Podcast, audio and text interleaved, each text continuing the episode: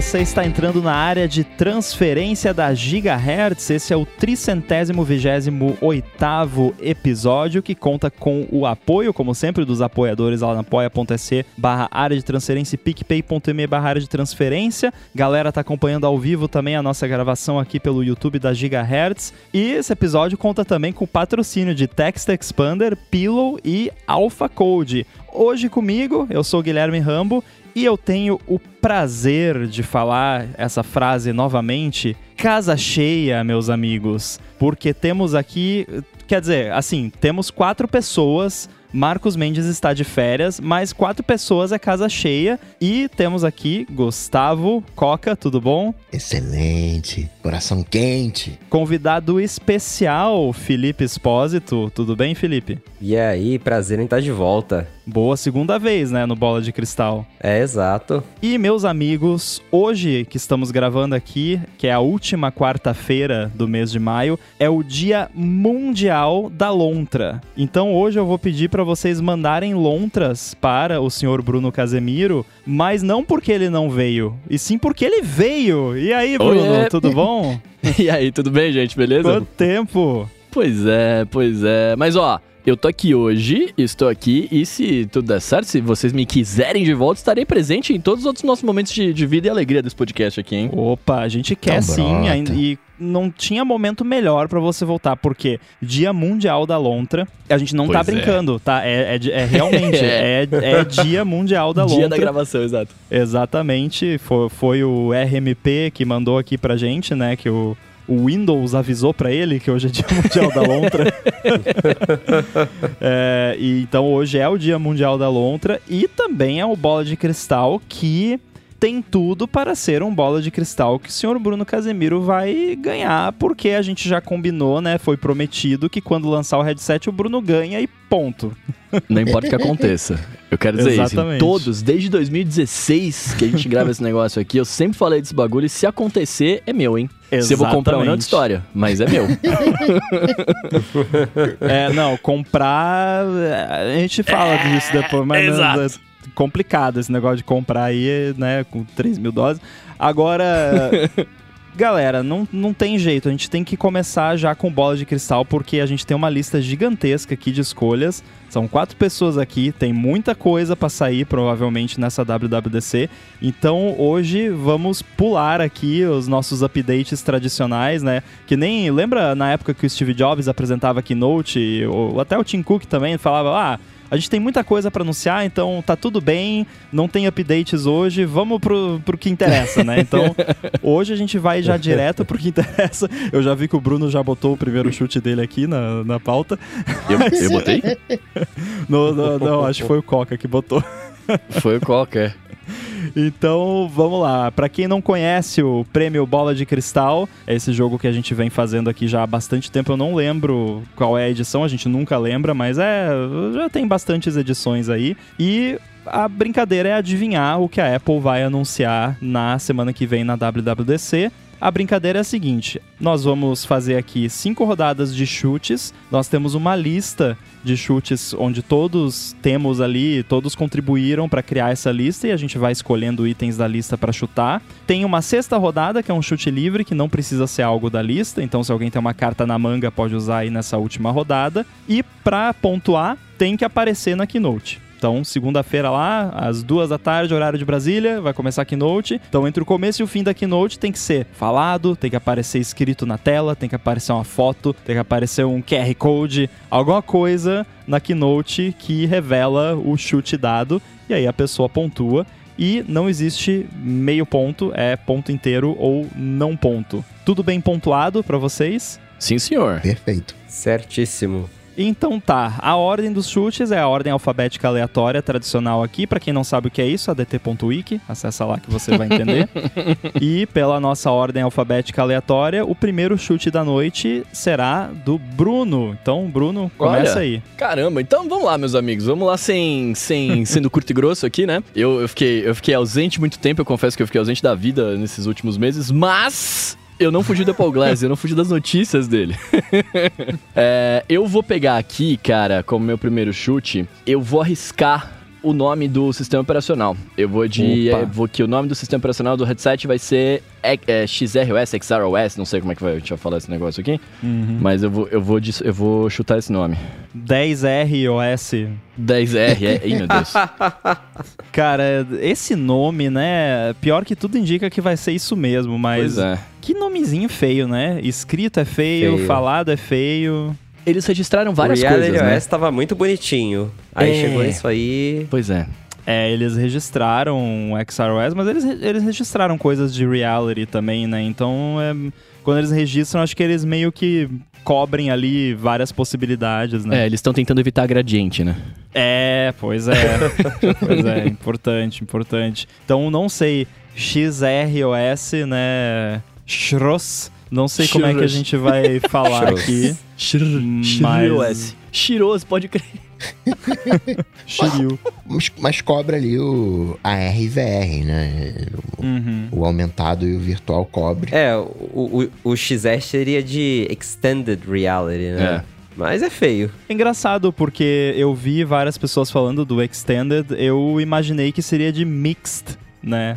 O X seria de Mixed, ou de Cross, né? Cross Reality. Enfim, acho que pode ser É, qualquer um cê- dos três, na real, né? É, mas mix faz sentido, porque se a ideia é, é fazer de fato um mesclado entre os dois, né? Entre, entre virtual e, e aumentada, mixed, mixed OS seria da hora também. Pois é, pois é. Bom, vamos, vamos ver. Eu acho que vai acabar sendo esse nome mesmo, infelizmente. Seguindo a ordem alfabética aleatória, o chute agora é meu, então eu vou seguir aí na linha de headset. A gente tem vários chutes que não são relacionados ao headset, a gente pode pensar depois, mas eu vou pensar aqui que o XROS, ou qualquer que seja o nome dele, vai rodar apps de iPad. Então, qualquer app de iPad você pode rodar no XROS sem o desenvolvedor precisar lançar uma versão específica. Como exatamente isso vai Eu ia- funcionar? A gente pode especular aqui, né? Tipo, você vai usar um mouse e teclado para mexer, vai usar gesto com as mãos. Não sei, mas eu acho que vai rolar de, de você rodar apps de iPad no, no headset. Imagina editar um vídeo no, no headset. No Final Cut, Final- né? No o Final Cut. É, cara, eu, eu vou ficar muito chateado se eu tiver um óculos de realidade aumentada e eu tiver que usar teclado e mouse pra mexer nas coisas. Nossa, pois é. Então eu, eu espero que se tiver um aplicativo de iPad, principalmente, que eu mexa ali com os meus dedinhos, né? Enfim, fico mexendo no ar, fico castando meteoro de Pegasus ali, qualquer coisa assim. Mas eu tô torcendo pra isso, cara. Eu tô torcendo pra que a mecânica de coisa seja pelo toque mesmo. Naipe, como é que era aquele que a gente falou muito tempo atrás, que eu acho que o Mendes até testou, não sei se era o óculos, qual que era, que ele falou que deixava, abria as janelas dos navegadores, tudo que ele tinha que fazer as coisas ficavam é, ali paradas. Eu gostaria que fosse assim, saca? É engraçado que, tipo, pensando que você vai usar apps de iPad, eles vão abrir, tipo, uma tela virtual e você poderia distribuir eles num ambiente 3D. No espaço. Aí é. eu fico pensando assim, a- além de você poder esquecer coisas físicas agora e perder coisas físicas, você vai perder apps, né? Então, tipo, você vai no Nossa, eu banheiro, daí você olha Notes? o calendário, daí, pu- putz, esqueci o app de calendário no banheiro, deixa eu buscar lá, né? Vai, vai ter que ter um Find My de, de apps, né? O- o- onde Find está... my Windows. Find My Windows, exatamente. Cadê meus apps, né? É, Seria engraçado isso, né? Poderia até ter uma brincadeira de esconder apps, né? Eu- Olha, esconde a calculadora aí. Onde que tá a calculadora, né? Seria legal. Mas é, o lance do toque eu acho complicado, só me parece meio desconfortável, né? Você mexer numa tela touch virtual que você não tem feedback do toque, né? Porque a tela de verdade você encosta num vidro, então você é, sente que você tá tocando, né? Eu imaginei talvez alguma coisa tipo aqueles gestos de acessibilidade do Apple Watch que você faz tipo a pinça ou mexe os dedos, aperta, tal. Acho que alguma coisa assim talvez seria bacana. Eu acho que a gente acharia estranho, né? É, porque de fato você não tem nada, então você tá lá mexendo, né? Mas, cara, eu achava muito estranho também escrever com, uma, com a caneta no vidro. É. Né? E aí, enfim, isso foi com o tempo foi ficando mais comum, assim, também que eu uso película que imita papel. Mas é, mesmo assim, saca? Era muito estranho assim. Gente, uma hora a gente acostuma, né? Tem até, eu, eu vi esses dias um monte de air drum da vida aí, né? Que os caras ficam tocando bateria só com a baqueta e a baqueta faz som e tal, e os caras ficam repetindo o movimento. Vai ser uma coisa parecida, né? Vai ser bizarro você ver a pessoa mexendo ali, né? Fazendo a constelação toda, mas, né, em algum momento você acostuma com isso. Como baterista roots, eu acho terrível o conceito de É, air drum, imagino. porque Imagina. Pra mim, 90 e poucos por cento do- do- de você tocar é você ter o feedback do toque e você usar o rebote, O rebote, é. como, né, como ferramenta ali na hora de tocar. Então, eu acho bizarra a ideia de não ter isso, mas enfim, é coisa de velho.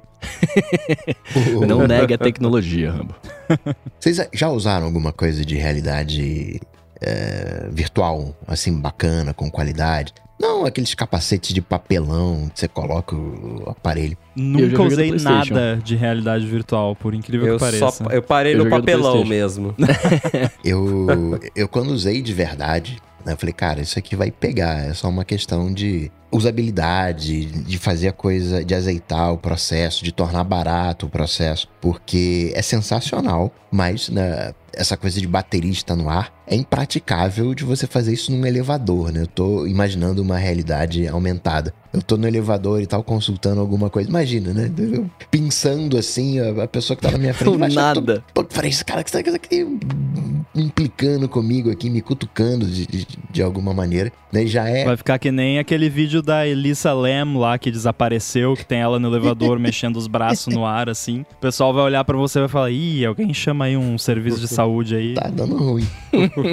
e já é não desconfortável, mas já, causa, já causa um impacto quando você tá na rua andando e fala sozinho, né? Né, As pessoas te olham, né? Que não é nem a questão do, da estranheza, é a questão de alguém fala alguma coisa. Peraí, né?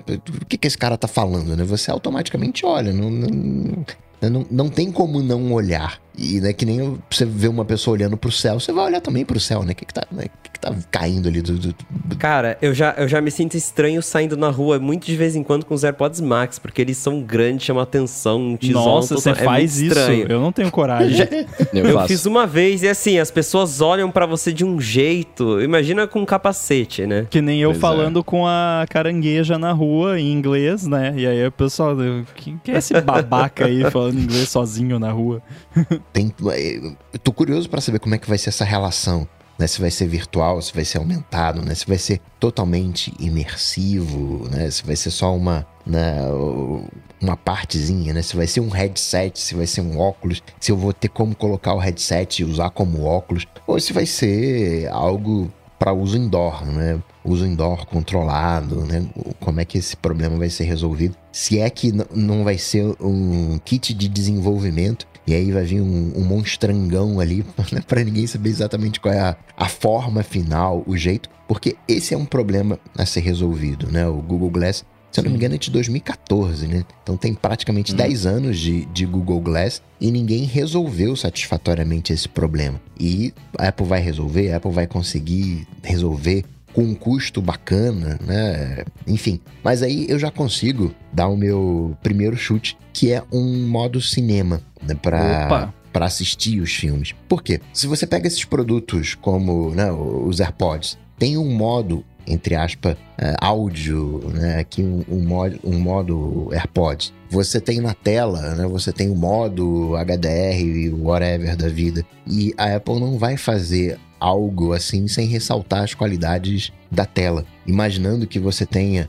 um chip extremamente capaz, ou dois chips extremamente capazes e, e, né, seria esse o, o motivo do, do preço tão alto, né? Imagina, assim, é como se você pegasse dois MacBooks, colocasse assim, um, um- cada um do lado da cabeça e andasse pela rua.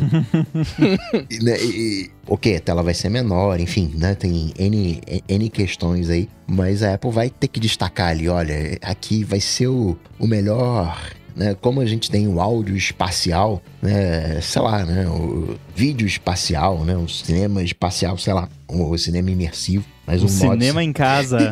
cinema em casa. Então, algo assim, eu acredito que a Apple vai nesse, entre aspas, modo cinema. Com uma tela de 4K pra cada olho, né? Pode. Dá pra É. fazer uma tela virtual ali bem maneira. Eu só espero que não seja modo cinema que você fica sentado numa sala virtual lá e aí você fica olhando, saca? Isso eu não. Não, não e aí me tem o som muito. da pessoa tossindo e mastigando do seu lado também.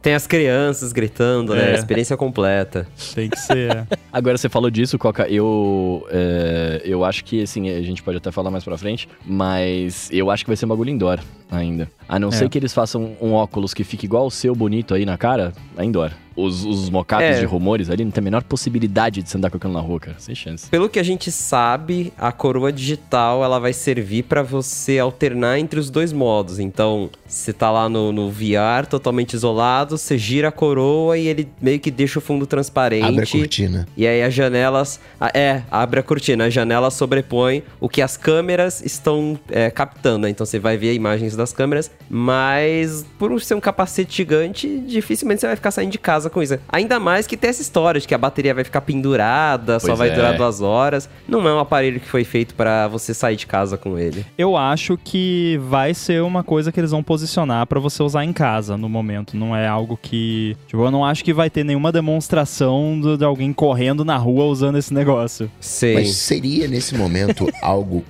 digamos, pra usar em casa? Ou seria nesse momento algo pros desenvolvedores? Aí, galera, brinca com esse negocinho aqui. Ano que vem a gente conversa. Ou, né, daqui seis meses É. a gente conversa. Então, isso até tem chutes relacionados a isso aqui Sim. na lista, mas a gente pode especular agora. Eu acho que eles têm um produto. Né, eles têm um produto não pronto para lançar, né? Senão eles lançariam, mas um produto que eles já sabem que, ah, final do ano, começo do ano que vem vai dar para lançar. A questão é, eles vão mostrar o produto já ou eles vão mostrar só o software, falar um pouquinho ali do, né, do kit de desenvolvimento, que vai ser um papelão horroroso só para testar, né, que nem você disse. Eu acho, eu acho que eles já vão falar do produto. Mas eu acho também que eles vão deixar muita coisa de fora. Não vão falar de duração de bateria. Tipo, vão, vão só. Tá, tá até na lista aqui se alguém quiser chutar. Vão falar só. Não vão falar, ah, a bateria dura X horas.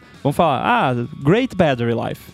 Tipo, Great Battery Life pode ser qualquer coisa, né? É, não vão falar preço do produto, não vão falar data de lançamento, vão falar só late this year, early next year. É, tipo isso. É, vai ser estilo apresentação do Apple Watch É, mesmo. Você exato. voltar lá no evento de 2014, foi um evento só pra mostrar o design do Apple Watch, os- alguns dos recursos, mas não falaram de bateria, não tinha preço. Isso foi pra um outro evento que eles fizeram depois, pra daí dar esses detalhes com preço e de fato confirmar quando que ia lançar. Exato, é. Então eu acho que vai ser uma parada assim, e aí de repente vai rolar um developer kit que vai ser bem próximo do produto final, mas com aquele NDA ferrado de tipo, você não pode falar nada sobre isso. Se você falar, a gente vai mandar o Tim Cook na sua casa, né, com uma pistola.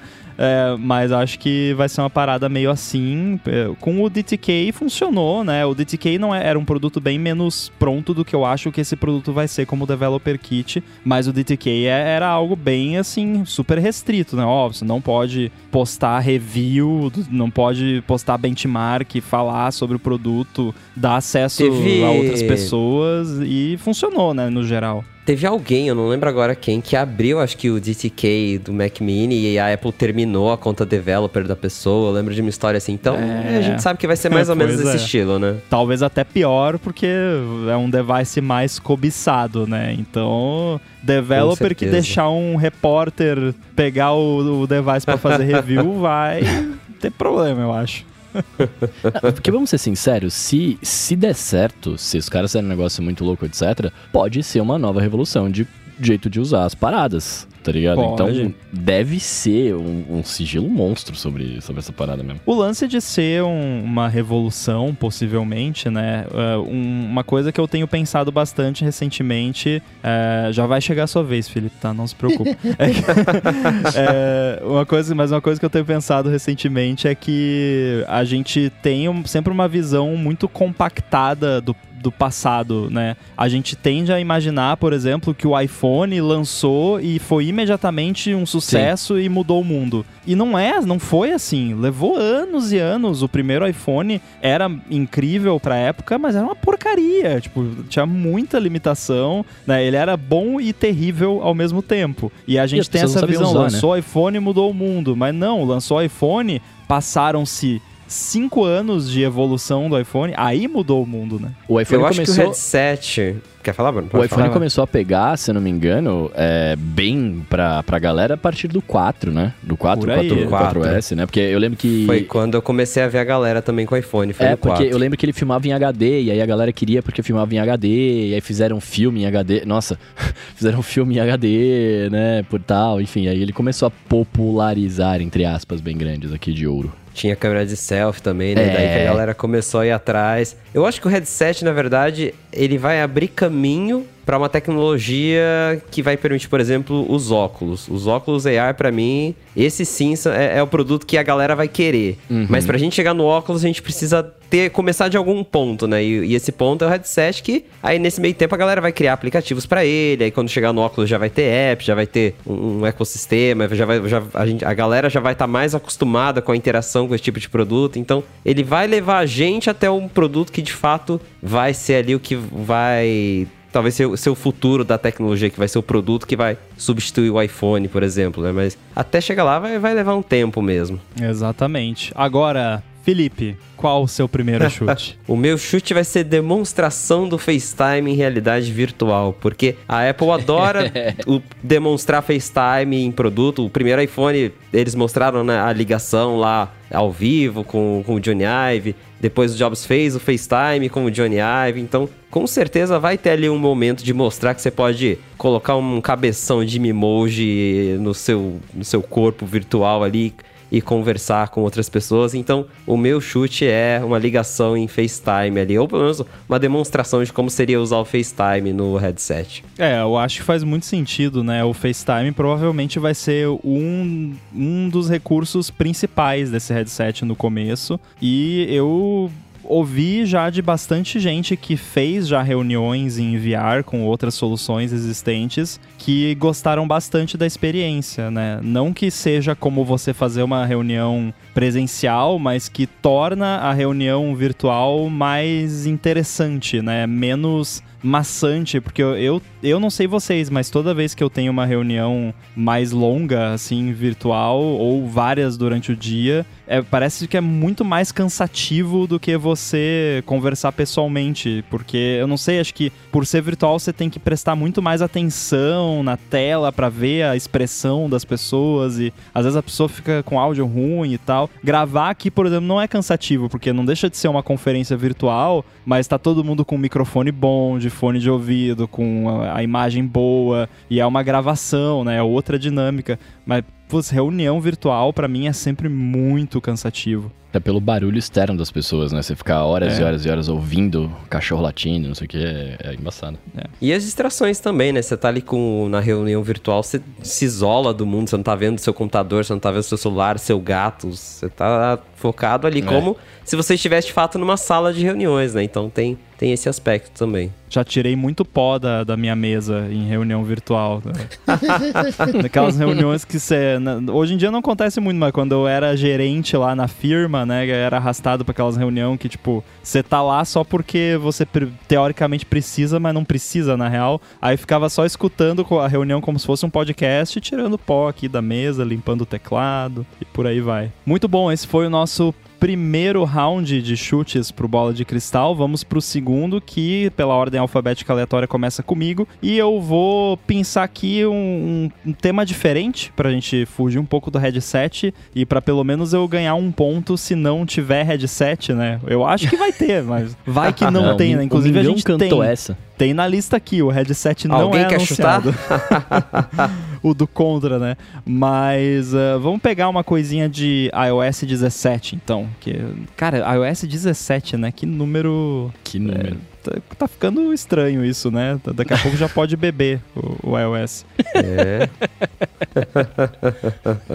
Bom, ahn, eu vou chutar que o iOS 17 vai ter um Control Center redesenhado. Então vai ter ali um- uma mudança significativa de design do Control Center. É, eu não, eu não, não sei se, se a Apple vai querer dividir as atenções. Ano passado, a gente já teve ali, né? Um, um- já teve essa, essa mexida né, na, na lock screen. Claro que ela sempre mexe em alguma coisinha, mas Não sei se pinta isso não, hein? É, mas se for por essa lógica, não vai pintar nada Não vai além ter do nada, headset, né? exato. Porque qualquer outra coisa é uma distração. né? É, tem, tem esse rumor, né, de que eh, vão mexer no Control Center, mas talvez seja, assim, menos significativo do que a gente tá imaginando. Pode ser, sei lá, você vai poder mudar a ordem das coisas, porque hoje você tem uma área que você consegue mexer, mas a parte ali de cima do- do- dos controles de Wi-Fi, de música, aquilo ali é fixo. Talvez, sei lá, a mudança é isso. Você vai poder passar isso pra baixo, vai poder ocultar isso e, e aí alguém ouviu lá falando que ia ser redesenhado e surgiu esse rumor. Mas pode ser que tenha, assim, alguma novidade. Faz tempo que a Apple não mexe no Control Center. Acho que esse tá aí desde 2011, porque... Ele é o mesmo Eu de sempre, lembro. né? É, é, porque no iOS 7 eles mudaram, aí depois no 8 eles mudaram, aí depois no 10 mudaram de novo, aí o do 11 ficou. Porque é um, é um design que funciona, né? Então acho que se for mudar algo, vai ser algo bem sutil, pelo menos é o, é o que eu acredito. Eu não acho. Eu acho que se vão mexer é porque é pra derrubar tudo e construir de novo mesmo. porque realmente o Control Center ele tá muito velho. Ele tá. Ele, ele é muito limitado. E eu pensei que talvez poderia ser uma forma deles introduzirem os tais widgets interativos. Como algo que você coloca no Control Center. Porque se o argumento é que ah, a gente não pode ter interatividade nos widgets, que vai consumir muita bateria na home screen e tal, então limita esse tipo de widget ao Control Center. Os widgets que você tem na home screen, eles são e na lock screen, eles são widgets informativos, né? Eles são para exibir informação. Então no Control Center você poderia ter widgets de controle de coisas, né? De lista de tarefas, de né, controlar algum hardware, esse tipo de coisa que não é informativo. Então você não vai botar, o, não vai ter um widget de weather no, no Control Center porque, né, se você quer um widget de weather, você bota em outro lugar. Mas eu imagino algo assim. Não sei se vem já agora no iOS 17, mas eu imagino que eles possam trazer aí um- uma mudança significativa do Control Center já em preparação para uma maior flexibilidade nesse sentido. E, e pelo menos que dê para arrastar o- os tiles ali e reposicionar as paradas. De repente, ah, tem aquele quadradinho no canto superior esquerdo que é Wi-Fi, Bluetooth e tal. De repente eu preciso só do Wi-Fi, eu não preciso dos outros. Então deixa eu diminuir aquilo, deixar só o Wi-Fi, que é o único que eu uso, e aí o resto esconde, né? O do Home, deixa eu customizar, eu quero Eu isso. esse, esse, esse device do, do HomeKit, não, porque ele tenta ser inteligente e na maioria das vezes até que funciona, mas muitas vezes te- tem certas coisas que eu quero que sempre estejam ali. Por exemplo, a fechadura, fechadura da, da porta do, do apartamento. Eu quero que sempre esteja ali e sempre no mesmo lugar. Mas com esse lance automático dele, ele é meio aleatório. Daí às vezes você quer destravar a porta, alguém tocou a campainha, eu quero destravar a porta sem precisar levantar e ir até a porta feito um animal.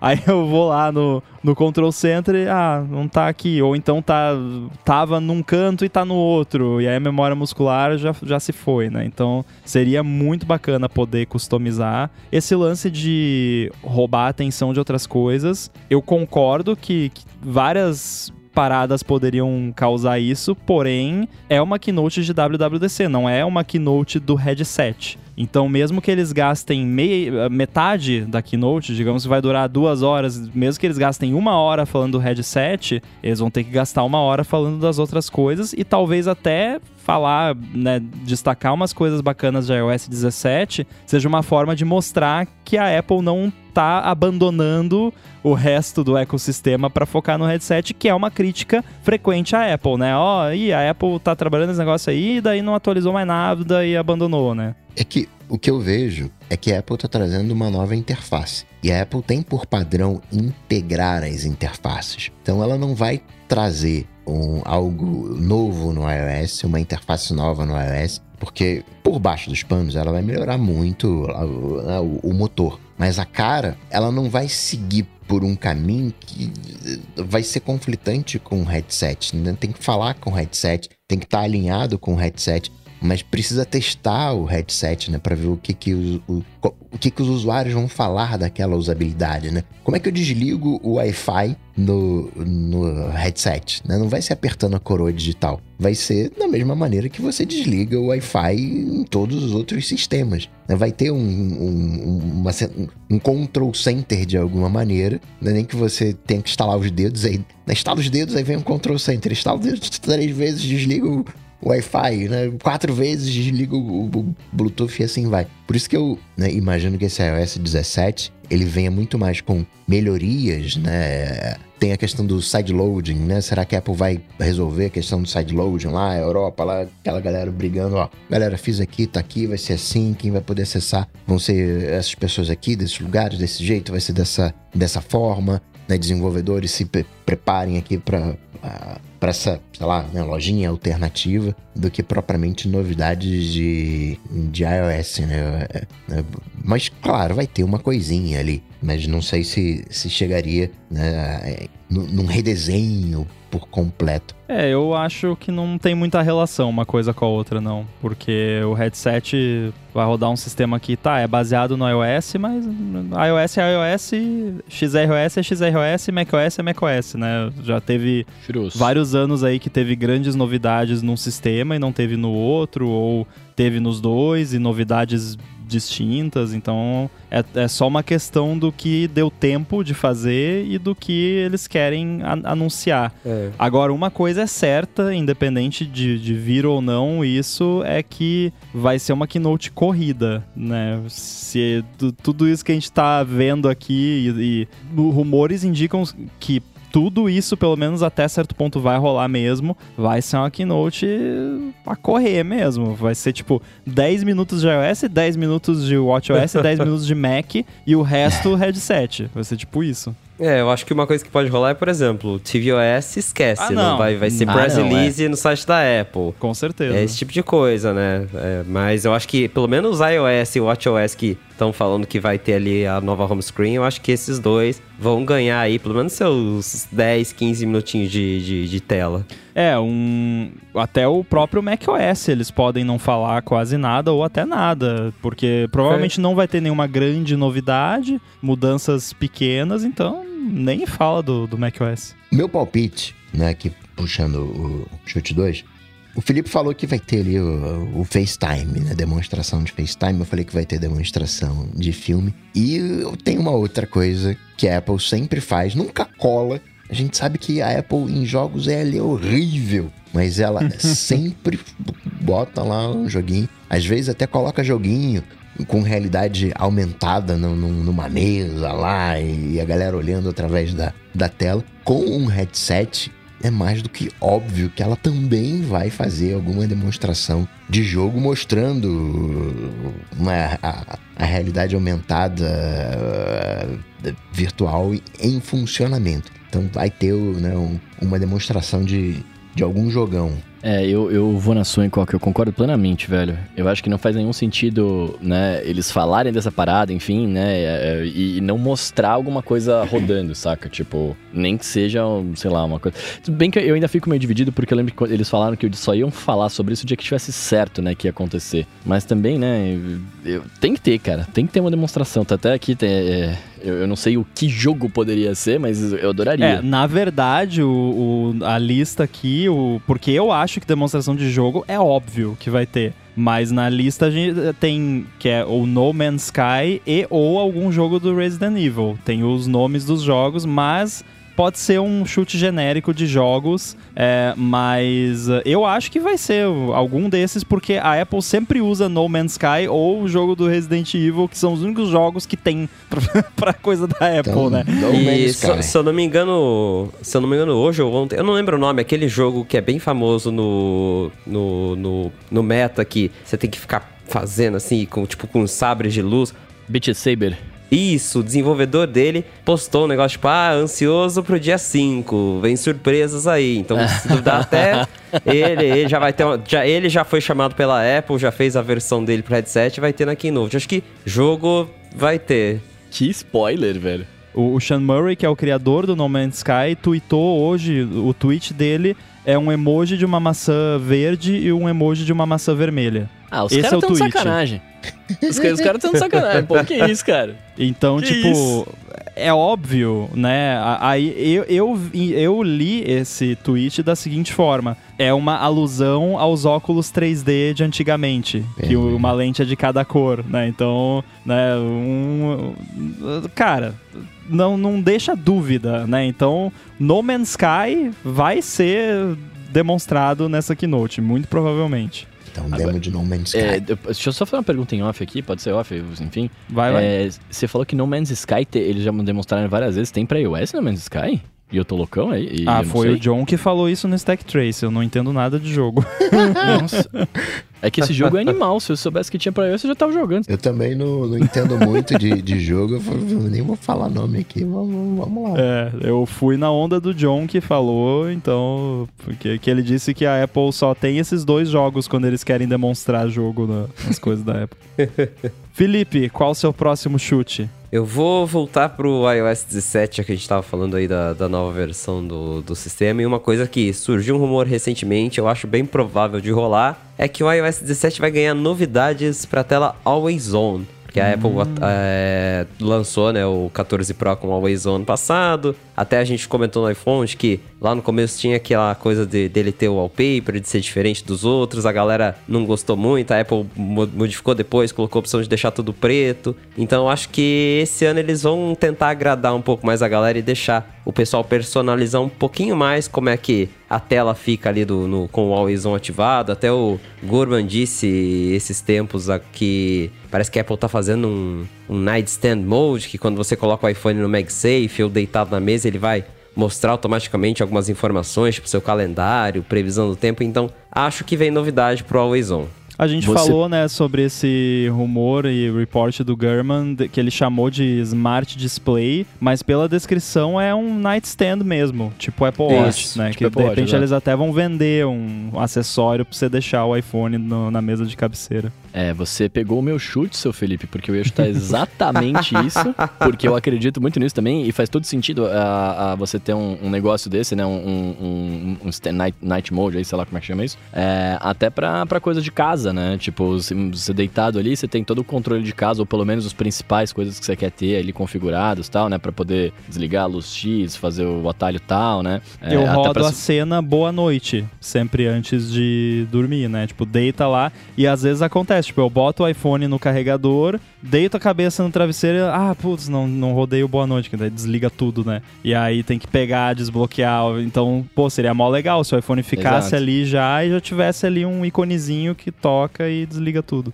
Pois é, então eu também eu, eu corroboro com o seu com o seu chute, mas já que então eu sou o próximo, né? Eu, eu ia mandar esse não vou, eu vou voltar então pro óculos, porque eu acho que infelizmente ele vai ter a bateria dongle, né? Então é isso. Que eu acho que é isso que vai fazer com que o, o, o, o óculos seja uma parada totalmente indoor. Né? Então, enfim, infelizmente é triste, mas é, é esse meu chute. É, o chute, ah, como tá listado, é a bateria do headset, é um componente à parte que precisa ser conectado com um cabo. É isso que você quis dizer, né? Exato, exatamente isso. Perfeito. Cara, eu. Quando eu ouvi falar disso pela primeira vez, eu pensei: não, a Apple nunca ia fazer isso, que ridículo, onde é que já se viu, que absurdo, tá, tá, tá. Aí eu lembrei, cara, o iPhone não tinha copy-paste. Eu acho que isso. Por anos, por anos. É. Por anos. Isso é o equivalente ao iPhone não ter copy-paste. E eu comecei a ouvir pessoas falando sobre isso. E supostamente, né? Eu não sei porque eu não tenho muita experiência com isso, nenhuma experiência com isso. Mas o que eu ouvi muita gente falando é que uma das coisas que incomoda dessas paradas de VR atuais é que é muito pesado na cabeça e é desconfortável. Então, de repente, E acho a que Apple... esquenta também, né? Pois é, por causa da energia ali, de repente toda a parte de energia vai ficar nesse, nesse pack separado e aí o headset é bem levinho e não esquenta tanto. Então, de repente, a Apple priorizou conforto nesse primeiro momento É. até que eles consigam fazer um esquema que fique a bateria integrada na parada. É porque imagina a bateria que a gente tem hoje em, em AirPod, etc. Ele tem uma função só, né? Você vai ter um, um bagulho com câmera, uma série de coisas. Você tem tem que ter um uma bateria mais forte. M2, né, sei lá, É. um M alguma coisa nos Exato, AirPods, né? o então. E imagina o quanto ia degradar rápido essa bateria, né? Se a dos AirPods já degrada rápido, Ra- imagina o negócio ali se, se- que dura duas horas a bateria, né? Não ia durar isso, porque não ia caber uma bateria que dura duas horas, dura duas horas. ia pesar 5 quilos o negócio, você ficar com dor de cabeça do, do, do peso, fora a tontura, né? Que muita gente tem, que provavelmente eu vou ter também. É, e, e, cara, não, ia ser muito desconfortável. Então, tipo, por mais ridículo que pareça, eu acho que é a solução melhor que dá pra fazer no momento, né, com custo-benefício de, de conforto versus é, comodidade de uso. E a gente sabe que a Apple provavelmente vai fazer um negócio bacaninha com MagSafe. Parece que é um Mag, é uma combinação de MagSafe que você dá uma voltinha pra travar ele, pra ele não soltar sozinho. Então eu acho que vai ser um negócio bacana que quando você for usar, você não vai ficar, ai, que saco, tem que ligar esse negócio aqui. Agora, eu cheguei a brincar no meu Twitter hoje. É, é uma brincadeira, não tem nem rumor disso, mas já pensou se a Apple, sei lá, vende a bateria separado, né? Manda o headset só com o cabo da tomada. O Procon Aí se você adorar. quiser usar, né? É, aí você quer, ah, você quer usar na bateria? Pode. 199 dólares. Compra lá separado, né?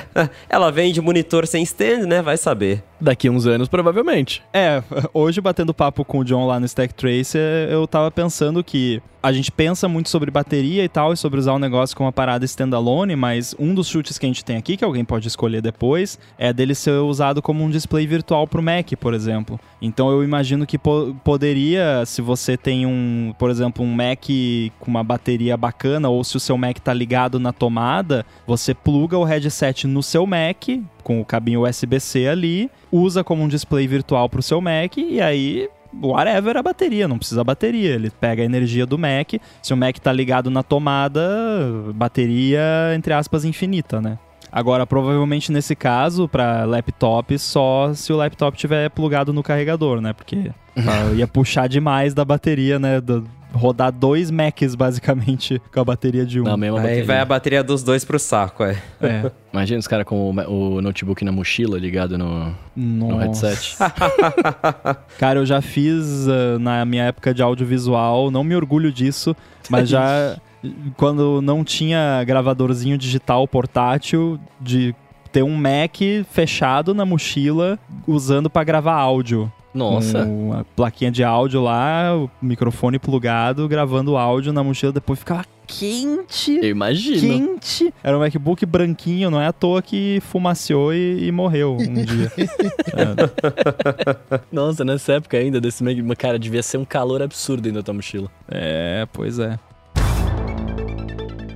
Esse episódio do ADT tem o patrocínio de Text Expander. O Text Expander é uma das ferramentas mais úteis de produtividade e tem para Mac, Windows, Chrome, iPhone, iPad, enfim, todas as plataformas que você usa e ele serve para você poupar vida e não ter mais que ficar escrevendo as mesmas coisas todas as vezes. Com o Text Expander, você configura uns atalhos de texto, e aí quando você digita esses atalhos, ele troca pelo texto completo, já prontinho, que você tiver definido. Então, no e-mail, por exemplo, que já tem um texto meio pronto que você tem que mandar ou responder com frequência, você já cria o texto de resposta, configura um atalho lá para ele no Text Expander, e aí é só você digitar esse atalho e ele já cola o texto pronto, incluindo formatação, negrito, itálico, link, cor, tudo certinho como você configurou. Dá inclusive também para prever alguns campos customizáveis, tipo o nome da pessoa para quem você está mandando a mensagem. E aí então é ativar o atalho, preencher o nome da pessoa e pronto. Ele já joga lá o texto prontinho sem você ter que ficar copiando, colando ou, pior ainda, escrevendo tudo toda vez. Uma coisa bem poderosa do Text Expander é que, além do plano individual, ele dá suporte também para planos empresariais. E aí, com isso, dá para equipes inteiras terem acesso às versões mais atualizadas de cada texto, cada atalho, tudo automático e com foco total em colaboração. Então, para você conhecer melhor o Text Expander e ainda ganhar 20% de desconto na hora que você assinar o plano individual, faz o seguinte: acessa textexpander.com/adt. E esse link está também aí nas notas do episódio. Com esse link, você, além de economizar tempo usando o Text Expander, vai economizar dinheiro também e ainda por cima ajuda aqui o podcast. Então, mais uma vez, vai lá, textexpander.com/adt. Muito obrigado ao Text Expander pelo patrocínio do ADT e pelo apoio a toda a Gigahertz. Seguindo aqui, na nossa ordem aleatória, Felipe, próximo chute. Vou falar um que eu tava comentando aqui agora, mas vou oficializar como meu chute. tvOS 17 não vai ser mencionado na Keynote. A Apple não vai nem falar nada. Vai ser uma notinha de rodapé lá no site, porque... Primeiro que acho que não tem nada de novo para colocar no tvOS, Pois né? é. Segundo que tem tanta coisa pra falar que deixa isso pra lá. Se tiver alguma novidade que o que talvez eh, alguém falou de ah, vai ser, vai ter um suporte melhor pra TV de hotel com AirPlay, isso aí vai ser nota de rodapé, isso aí não vai nem entrar no Keynote. Então, pra mim, tvOS vai ficar de fora do, da apresentação principal. Vou só colocar Cara, pulga tipo- atrás da sua orelha, Felipe. Eu ia colocar essa mesma pulga, eu acho. Eita. Headset funciona maravilhosamente bem integrado com o Apple TV no tvOS 17. Plot twist, ele roda o tvOS. Nossa, pelo amor de Já Deus. pensou? Não. Não. Cara, esse tipo de chute é bem pernicioso, porque é o tipo de coisa que você pode se dar mal muito fácil, né? Porque pode, você falou de uma notinha de rodapé, pode ter uma rotinha de rodapé, de, de rodapé. Nossa, tô, a dicção foi embora. pode ter uma notinha de rodapé na Keynote, né? iOS 17, então é perigoso, É né? verdade. iOS não, né? tvOS. Mas ah, o, o T- tvOS ponto eu acho bem provável que seja mencionado. Agora, tvOS 17 especificamente, eu acho que é bem provável que eles não citem tvOS 17 nem em slide, nem falado, nem nada, porque realmente provavelmente não vai ter nenhuma grande novidade. E se tiver também, eles. No ano passado, até teve umas novidades interessantes e ele não foi mencionado na, na Keynote e não tinha headset na Keynote. Então, se Exato. no ano passado ele não foi mencionado, esse ano, é, pra mim é quase certo que não vai ser. É, E vamos combinar que Apple TV, velho, a não ser que os caras transformem isso num console de verdade, de game, etc. Ou tem uma novidade muito bombástica, não tem nem o que falar, né? Não tem nada lá. Enfim, não tô querendo des- descontinuar o produto, né? Mas assim, não tem. Screensaver novo. É. tipo, agora tem as fotos sei lá o que, né? Eu concordo que É, não. sei lá. TV OS 17 não merece a menção, mas a Apple vem investindo bastante no Apple TV Plus, né? Tem filmes, tem séries bem bacanas aí no, no último ano. Sim, né? não, tem. Tem muitas séries boas. Tá bem, bem, bem bacana, né? Ted Laço, mega sucesso, né? Chega a ser um ponto É fora bom. da curva. Mas acho que isso cabe dentro do headset, né? Do que dividir a atenção com um tvOS. Felipe tá proibido de falar de Ted Laço aqui, hein? Porque eu não assisti Ei. ainda o último episódio. É bom, eu já vi. É muito bom. não- Vou ficar, vou ficar Não, quietinho não, tô quieto, tô quieto, tô não, quieto, não, não, tô não. quieto. Deixa quieto, deixa Eu quieto. chorei, só vou falar isso. Ah, não, mas ah, aí eu tudo bem. provavelmente Eu choro em todo episódio.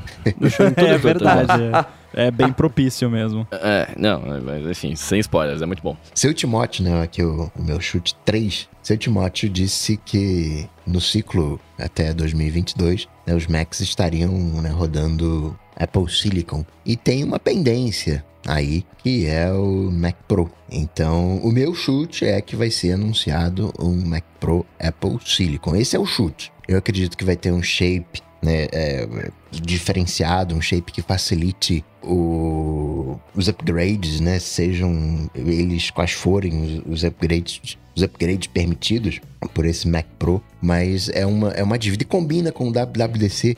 E a Apple pode falar assim: olha só, você tem dois Mac Pros aqui, dois MacBook Pros aqui no, no, no headset. Você precisa de três Mac Pros aqui para desenvolver pro headset. Então aproveita. É, é um pra o rodar o. Xcode, um pra rodar o debugger e outro pra simular o headset. Mas qual que eu acho muito bom o chute, é, a própria Apple admitiu essa pendência, né, naquela keynote onde eles anunciaram o Mac Studio e só, ah, falta só o Mac Pro agora. E tá, e cadê, né? Ficou por isso, não teve Mac Pro ainda. Eu tenho uma teoria da conspiração porque o pessoal lá do 9 to 5 postou, né, sobre aquele compute module que apareceu nos códigos aí do Xcode e tal, que seria um device rodando um macOS ou iOS da vida. E ano passado eles introduziram um conceito no Swift que chama Distributed Actors, que é um. Não vou entrar em detalhes aqui, mas é basicamente uma forma de você programar uma parada que roda em vários computadores separados sem você precisar se preocupar com o fato de que está rodando em vários computadores separados. Então fico pensando, e se esse Compute Module fosse uma placa que você coloca dentro do Mac Pro, que é outro Mac, basicamente. É, é uma plaquinha lá que tem um M2 Ultra, M2 Max, M whatever. E aí, ah, vou renderizar aqui um vídeo de 10 horas no Final Cut em 8K você bota, ele vai lá pro Compute Module, fica renderizando lá e o seu Mac Pro tá ali, tá limpo. Você tem toda a RAM dele, toda a CPU, toda a GPU para você ainda. E se você quiser colocar mais, ah, quero treinar aqui 50 modelos de machine learning em paralelo, você bota 5 compute modules com M2 Ultra lá e vai parecer que o seu Mac vai decolar, né? Mas vai funcionar. Eu, eu tenho essa teoria da conspiração, que esse compute module que andou pintando por aí é alguma parada nesse sentido. Em vez de expandir RAM e coisa que é, não é muito fácil de fazer com a arquitetura do Apple Silicon, expande computadores, basicamente. Você tem um computador e dentro dele você bota quantos computadores você quiser. Né? Até um limite, claro.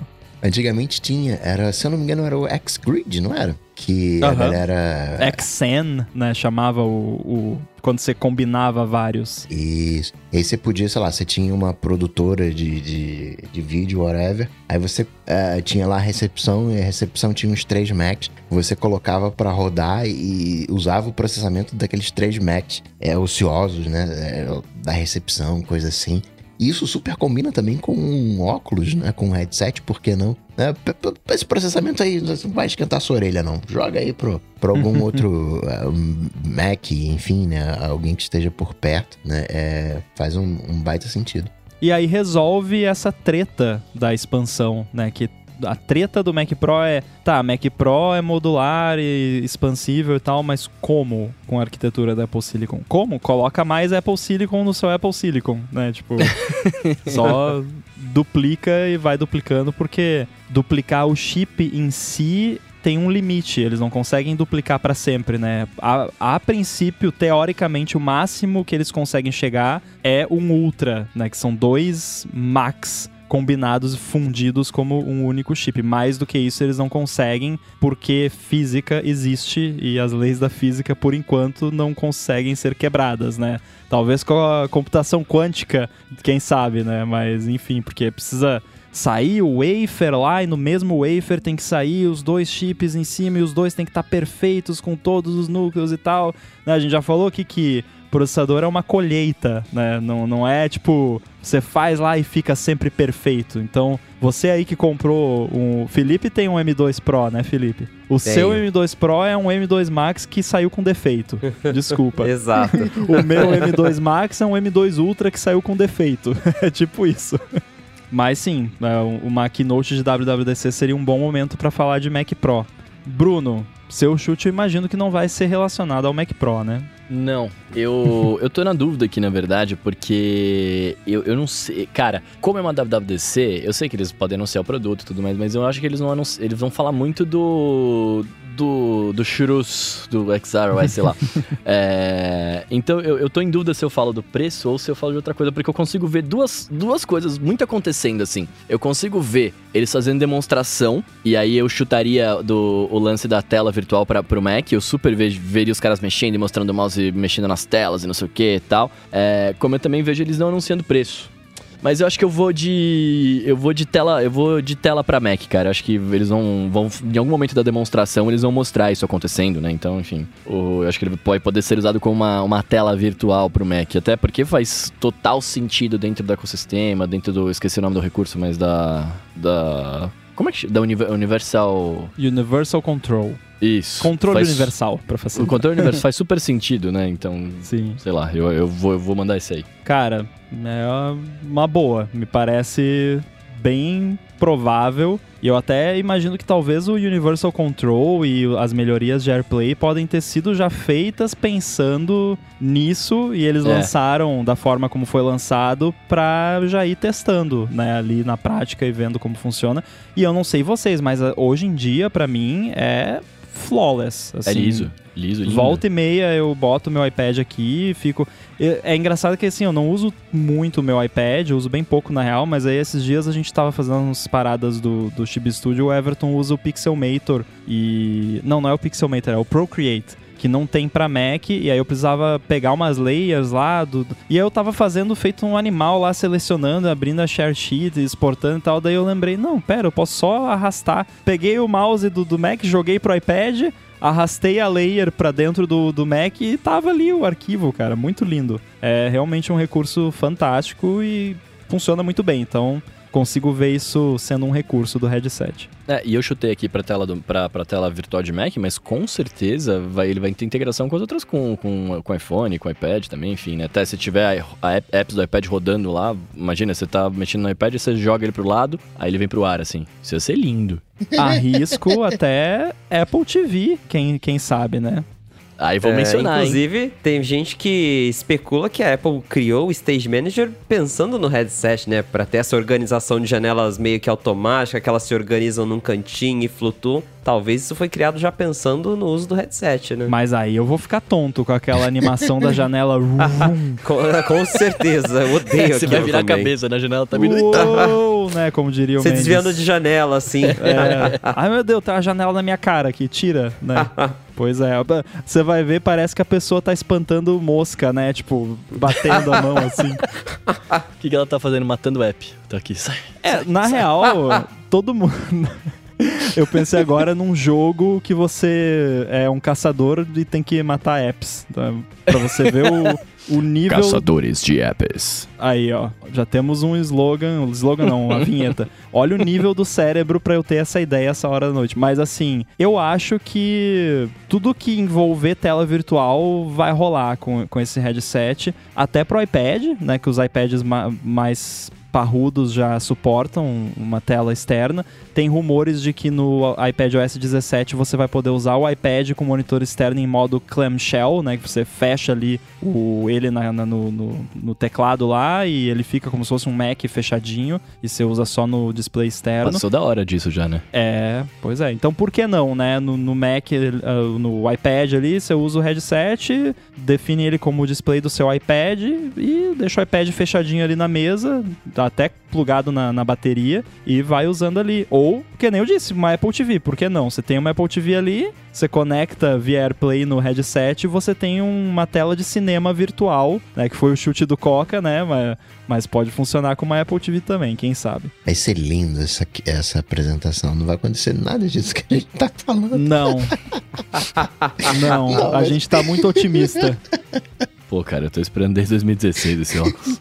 Tá bom, perdão. Me deixa sonhar aqui. Perdão. Mas eu acho que. Eu acho que vai ser surpreendente. Independente de ter ou não, né? Que a gente ob- obviamente tá chutando muita coisa aqui por causa que é coisa que a gente deseja, né? São sonhos e tal que eventualmente vão rolar, mas talvez não numa primeira versão. E tem muita coisa que pode até ser que vai estar na primeira versão do headset, mas que a Apple vai optar por não falar na Keynote, vai deixar como segredinho para ter ali algumas novidades, surpresas para quando for de fato lançado. E aí a gente com acesso a, a simulator e tal descobre tudo, né, Felipe? Ah, é. Já, já tá tudo lá no 95 Mac. Vai ser um prato vendo. cheio esse aí, né? Se se vazar um outro farmer, então, igual do HomePod, melhor Vixe, ainda. Aí já sai a iPhone 16 já. Bom, vou chutar então. Vamos pegar aqui. Vamos pegar uma coisa diferente. Nada a ver com headset, nada a ver com nada que a gente falou até agora. Eu vou chutar que o WatchOS 10, que não é o WatchOS X, é o WatchOS 10, vai ter mudanças significativas de design. Então, o sistema como um todo vai ter ali um design refrescado, né? Vai ter talvez aí, né? Barra, né? O, o, o chute ficou para trás. Agora vamos para as especulações. Talvez ali widgets no lugar de uma home screen, de repente, né? Porque aquela colmeia de, de apps lá não faz muito sentido. De repente, tirar um melhor proveito das telas maiores, né? Do, do dos Apple Watches mai, maiores mais recentes, do Apple Watch Ultra, que eles basicamente só esticaram a, a UI para ficar maior, mas né, de repente poderia tirar melhor proveito. Esse tipo de coisa, né? Nada assim. Eu não imagino algo no nível iOS 6 pro iOS 7, mas algo significativo que você vai olhar e vai dizer: ah, aqui ó, tá diferente, né? Eu vi uns rumores de que a galera tava, pens... tava dizendo que poderia rolar até outras, além de organização diferente, por, por exemplo, eu odeio o, o, lance da colmeia no Apple Watch, que eu uso lista e tal, além de maneiras diferentes de você achar aplicativo, eu vi uns rumores de que, por exemplo, você poderia usar um Safari no relógio, teria outras funcionalidades assim. Vocês acham que isso é plausível de acontecer? É, o Safari já até tem quando você é... recebe um link. Não, é, mas você teria um aplicativo dele no rumor que eu vi. Que eu sei que é uma viagem monstro, assim, mas. Eu não sei se eles colocariam um navegador. Pra... Até porque, assim, nem a, nem a Apple TV, que eu acho que teria até um, um pouquinho mais sentido é. em ter um Safari, não tem. É. Mas, mas eu também acho que vai rolar essa, essa mudança de interface, que não vai ser tão grande assim, mas que pelo menos na home, talvez para aproveitar melhor ali a, as telas maiores. Porque uma coisa, por exemplo, eu, eu uso o Apple Watch, o menor que tem, mas eu também uso há muito tempo, desde quando era 38, aí virou 40, 41.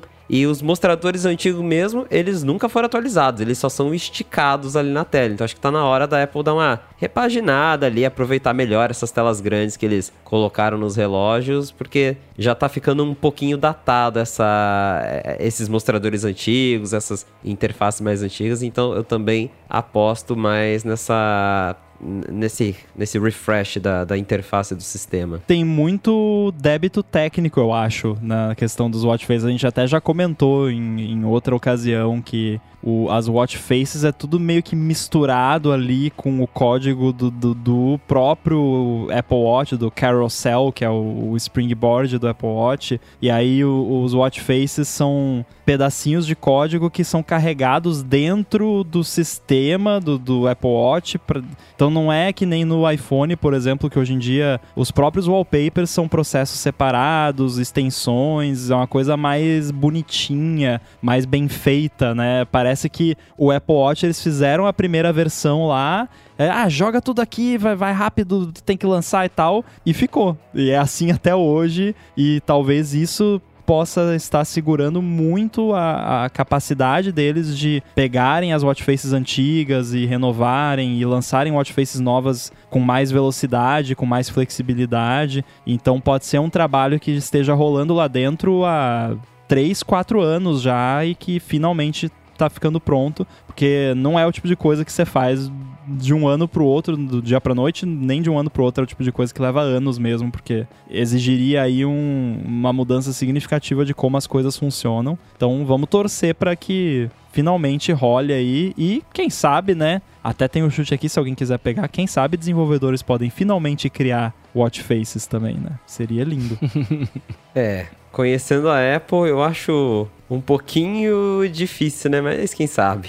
É aquela coisa, é, a Apple tem muito da personalidade ainda do Steve Jobs nesse ponto, né? Que o Steve Jobs, ele falava que, a, que uma coisa era idiota, que não fazia sentido, não sei o quê, até que uma hora, ah, isso aqui, ó, que legal, agora a gente tem, né? Então, eu acho que meio que já foi falado pelo pessoal da Apple lá que eles não fazem isso porque, ah, e aí o desenvolvedor ia lá e ia criar uma watch face que copia um, uma marca famosa de relógio e copyright, não sei o que, mas cara, apps podem fazer isso hoje em dia, né? Então. Eu acho Exato. que é muito mais uma desculpinha do que de fato uma filosofia. E é só uma questão deles conseguirem alinhar tudo para poder fazer isso para que, que role mesmo. Esse episódio do ADT tem o patrocínio de Pillow.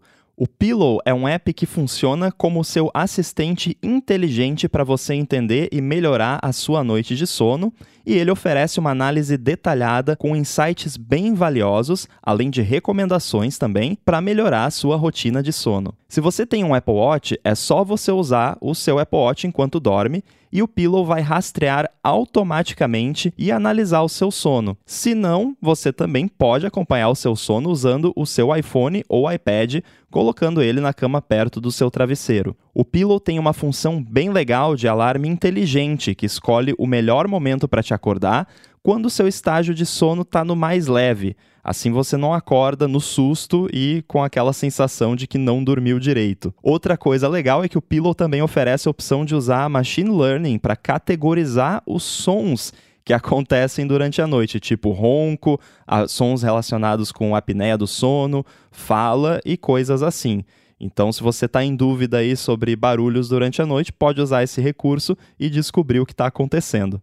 A interface dele é bem fácil de usar para você explorar e entender melhor os dados do seu sono, e os algoritmos dele estão sempre evoluindo de acordo com os achados científicos mais recentes das pesquisas sobre o sono. Quem usa o Pillow com Apple Watch também curte ver a análise da frequência cardíaca para cada sessão de sono, para ver, por exemplo, a queda da frequência cardíaca, a variação, o nível de oxigenação do sangue também, se o seu Apple Watch suporta isso, a frequência de respiração e até mesmo a temperatura durante o sono para quem tem o Apple Watch mais recente. O Pillow tem uma preocupação muito grande com privacidade, então todas as informações são criptografadas e armazenadas de forma segura só no seu aparelho e na conta do iCloud, se você escolher sincronizar as informações no iCloud.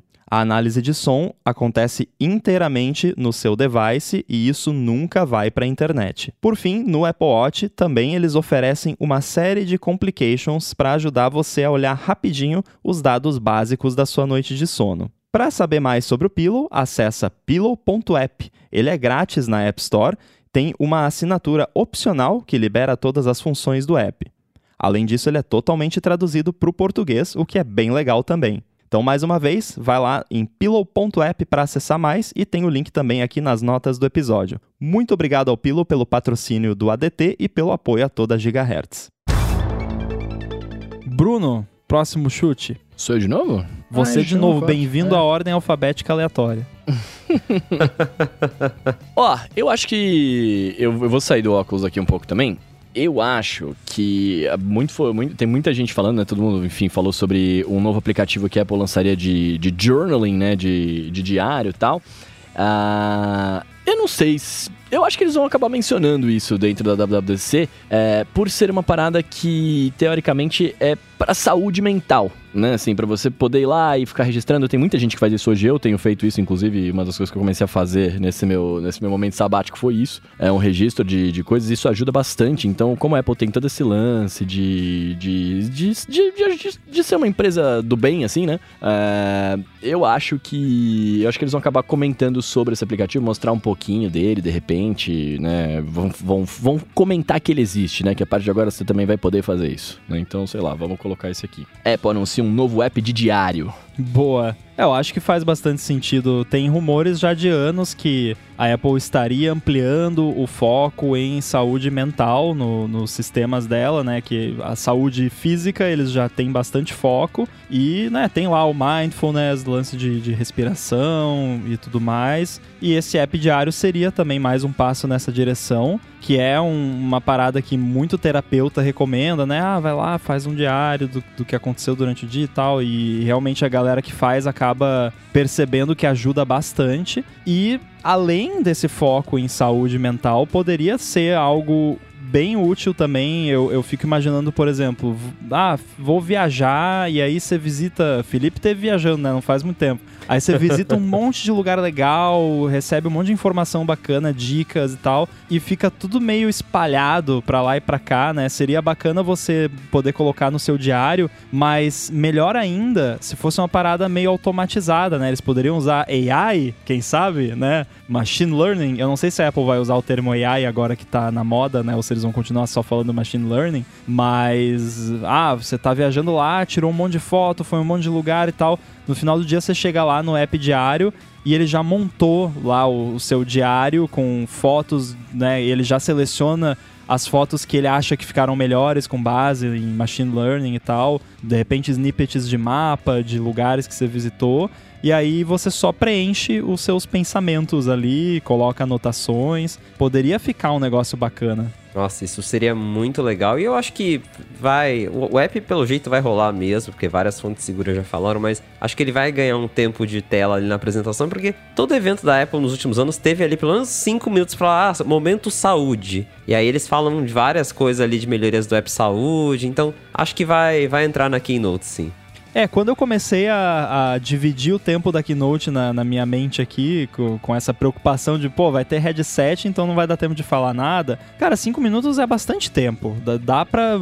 Você consegue apresentar um app novo em cinco minutos tranquilamente, né? É pouco, né? Tem que ser rapidinho. Não dá para entrar em muitos detalhes, mas não precisa, tipo, é só apresentar ali a ideia, alguns screenshots ali, um demozinho rápido e é isso. É, não tem. Porque esse é um tipo de aplicativo que. A não ser que, a não ser que tenha um machine learning AI aí ajudando nós a fazer uma parada diferente, uma organização diferente é um tipo de aplicativo que eu faço hoje no Notas, por exemplo, esse, esse meu journaling. Né? Então não tem muito. Não, tem, não, é, não é uma coisa que ninguém sabe o que é para perder muito. Perder muito tempo, não, mas gastar tempo de apresentação com isso, né? Então, uhum. de fato, Rafael fala rapidinho, mostra o que tem, mostra como é o layout, mostra uma IA fazendo uma coisa mágica pra gente e aí a vida segue. É, e também cinco minutos depois da, da keynote, quando sair os betas, a galera já começa a usar e compartilhar e tal. A Apple solta coisa de PR lá, com mais detalhes, outras sessions de repente, se tiver alguma API para desenvolvedor, eles dão mais detalhes.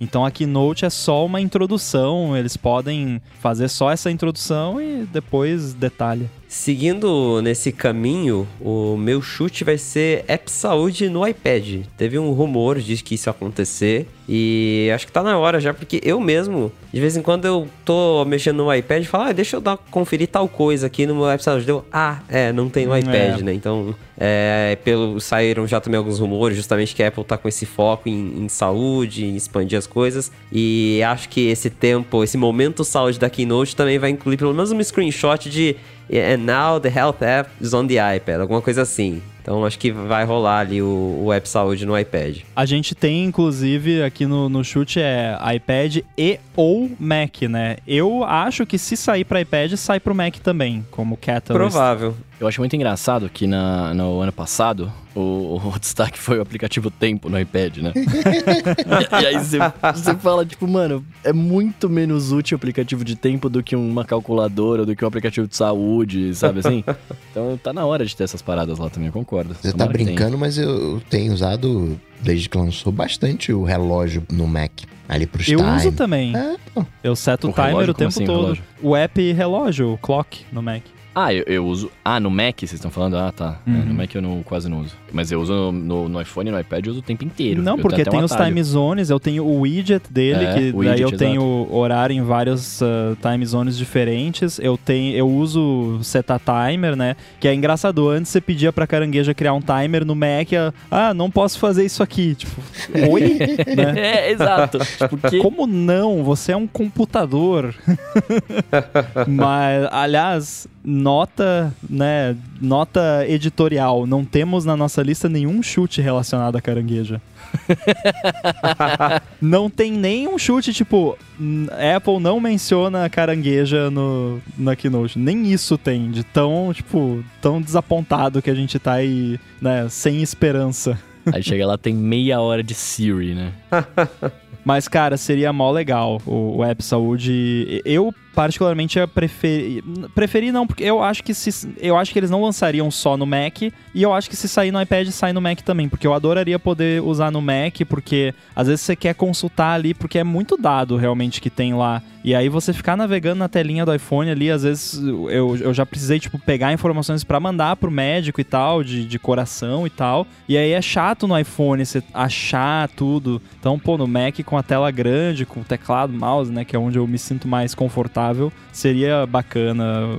Eu vi algumas pessoas comentando sobre a dificuldade técnica que teria relação com a questão do Apple Watch, mas na verdade os seus dados do aplicativo Health eles já ficam no iCloud. Então sim, a sim. falta de conexão com o Apple Watch é só relevante para registrar os dados, mas para exibir não tem problema nenhum. Então a versão dele para iPad e para Mac poderia ser read only, né? não precisaria ser. Mas eu acho que seria mais legal ainda se viesse todo o ecossistema Health Kit para esses sistemas, porque quanto app tem de ah, registrar cafeína, água, etc. Se eu usasse algum app desses, eu ia querer usar no Mac, porque maior parte do tempo que eu tô tomando água, tô tomando café, eu tô na frente do Mac. Então, regist poder registrar no Mac, né, num aplicativo na menu bar ali, ah, tomei água, tomei café, pô, Aí, de repente, eu até faria isso, porque eu não faço atualmente porque eu acho chato, que tem que pegar o iPad, o iPhone. Não, o iPad não, o iPhone, o Watch. E até a parte dos remédios, né? Eu, eu uhum. não tô tomando muitos remédios, mas recentemente eu tive que tomar umas por, por um tempo, né? E aí eu, eu registro tudo lá, desde que lançou essa, essa parada, né? É, e, cara, às vezes você não tá com, com o celular do lado, enfim, você tá mexendo em outro aparelho e, mano, tem. Cara, você copia, você dá Ctrl C num, num device, dá Ctrl V no outro, porra, podia ter essa parada, né? De você registrar em outro negócio, vai na cloud, depois volta. Não faz vai na cloud. It's going to space, né? Clássico. É, sei lá, só pra registrar, sabe? Assim, tipo, você, e, e consultar também. Eu, eu, eu, deveria ter muito, tô torcendo para que tenha. Cara, você pode mandar uma watch face do seu Mac pro seu Apple Watch. Vocês já fizeram isso? Funciona. Nossa, sim. Eu nunca fiz. Da hora. Você pode compartilhar um watch face lá no aplicativo Watch do, do iPhone e aí você, se você manda esse arquivo pro Mac ou se alguém manda para você, você baixa no Mac, você abre o arquivo no Mac, aparece uma janelinha para você mandar pro Apple Watch e ele manda do Mac pro Apple Watch. E não dá para você mandar um negocinho de saúde é. ali, né? Bom, vamos lá então fazer o meu quarto chute aqui. Eu vou voltar pro headset e eu vou fazer um chute aqui. É só pela zoeira da coisa e só porque eu quero muito a treta que pode surgir desse chute que é o headset possui algum tipo de sensor novo. Eu achei que, você falou que ele não ia anunciado. E nenhum produto da Apple. Então, algum sensor que ah, não é um sensor de luminosidade, sensor de Face ID, não é, é um sensor que não tem atualmente em algum outro produto da Apple, ou que pelo menos vai ter algum nome diferente, né? Então, é, na prática, o que eu quero dizer é que vai ter sensor novo. Mas uma versão 2 do LiDAR é um sensor novo? Se eles falarem que é um, um novo LiDAR versão 2, tá. é um sensor novo. Não, pera, não, não, não, pera, eu estou errado. Eu, eu, eu vou me corrigir aqui pela, para sermos justos, porque eu vi agora aqui, é um tipo novo de sensor. Então, não, se for LiDAR 2.0, não conta. Tem que ser um tipo novo de sensor. Tá. É, agora eu tô, com, eu tô curioso para saber qual sensor que seria esse. Não, eu acho que não vai ter, é só porque tinha que ter esse chute. Será? vai, vai, vai, que eles falam, ah, tem um sensor dos, sei lá, Shurebs que do, detecta os movimentos do seu olho. Eu acho que tem chance, hein? Apesar de estar tá na zoeira aí, acho que tem chance. Um sensor Shros. um sensor choroso. sensor. Ah, tem que detectar o movimento do, do, do, olho, né? Ali com, com certeza sem ser um, um, um Face ID. Né? Faz, faz todo sentido. Agora eu tô com uma dúvida aqui. Né? Porque na pauta tá dizendo que o S17 tem novidades significativas na Live Activities barra Dynamic Island. E eu acredito, né? A Dynamic Island chegou ano passado. Eu acredito que Dynamic Island ainda não tá pronta. A gente vai ver novidades. Mas eu não acho que a gente vai ter novidades significativas. Vai ter um, uma coisinha assim no live, no Dynamic Island. Mas aí não, essa uma coisinha não significa novidades né, significativas, certo? Ah, eu, eu vou arriscar dizer aqui que se for o, o suficiente para eles mencionarem na keynote é porque é significativo, né? Porque se não fosse, eles não mencionariam na keynote. Então, se for, se tiver novidade de, né? Porque o chute é Live Activities e ou Dynamic Island. Então, se tiver novidades em qualquer uma delas ou nas duas, eu acho que tá valendo se mencionar na keynote. Porque eles não iam mencionar se não fosse algo que pelo menos a Apple acha que é significativo, né? Então vou marcar aqui que eu, vai ter novidades significativas, mas vai ser novidadezinhas, mas. Significativazinhas. Mas serão significativas o suficiente para serem mencionadas. É, o significativo é um conceito amplo, né? Que é para mim, pode não Exato. ser para você. Então, se, se for mencionado, já, já tá bom. Eu, eu acho que o que pode rolar é, por exemplo, vai funcionar em mais apps da Apple. E aí talvez eles nem, nem falam, mas sei lá, tá mostrando o demo de X, aí do nada, chu, aparece uma Dynamic Island lá, assim, no, no, no, na demo e a vida segue. Que a Apple faz isso, né? Às vezes faz umas coisas naquilo e fala, nossa, tem isso novo. E eles nem falam. Só apareceu na demo e segue, né? Mas eu lembro da galera pirando no Twitter ano passado, quando durante um demo, no começo lá, da, da acho que dos demos do, do iPhone. Não, não, não, nem lembro se foi do iPhone, acho que foi na parte de iPad ainda, que apareceu a Spotlight nova lá, que é embaixo e aí sobe. Isso. E aí eles não tinham falado daquilo ainda, e aí o pessoal enlouquecendo, meu Deus, o que, que é isso?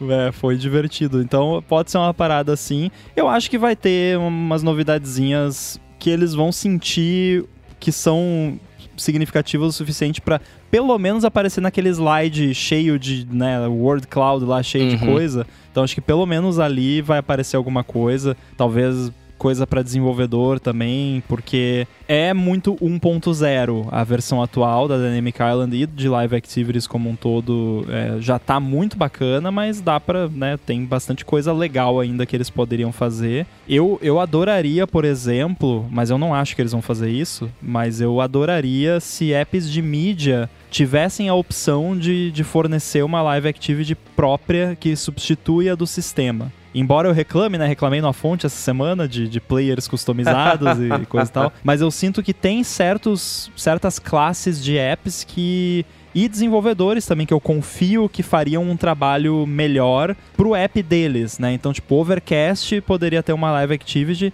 que mostra, por exemplo, a lista de capítulos do podcast para você poder ver o capítulo ou trocar o capítulo. Enfim, coisinhas legais que só o app sabe, né? Porque o, o player nativo ali da né, live activity de, de player nativa do sistema é muito boa, tem 99% do que você precisa, mas quando você é o criador do app e o seu app é de um nicho específico, tipo podcast, que tem ali certas coisas específicas e o seu app tem recursos tipo Smart Speed, Voice Boost, essas coisas, você podendo customizar isso, eu acho que ficaria bem mais legal. É, eu acho que também uma coisa que pode acontecer é a Apple é, integrar mais as notificações com a Dynamic Island, fazer elas aparecerem ali ao invés de um banner que surge e volta para um, um nada. Até existem alguns pop-ups específicos do sistema que eles aparecem ali, tipo, quando você tá tenta entrar num site no modo avião e aí aquele aviso de seu iPhone está no modo avião. A notificação aparece na Dynamic Island, não aparece mais um um banner no meio da tela. Eu acho que talvez esse tipo de coisa vai rolar com mais apps no, no iOS 17. Eu tenho um modelo mental muito claro de por que determinadas notificações aparecem na Dynamic Island versus notificações tradicionais, mas eu nunca consegui explicar para ninguém.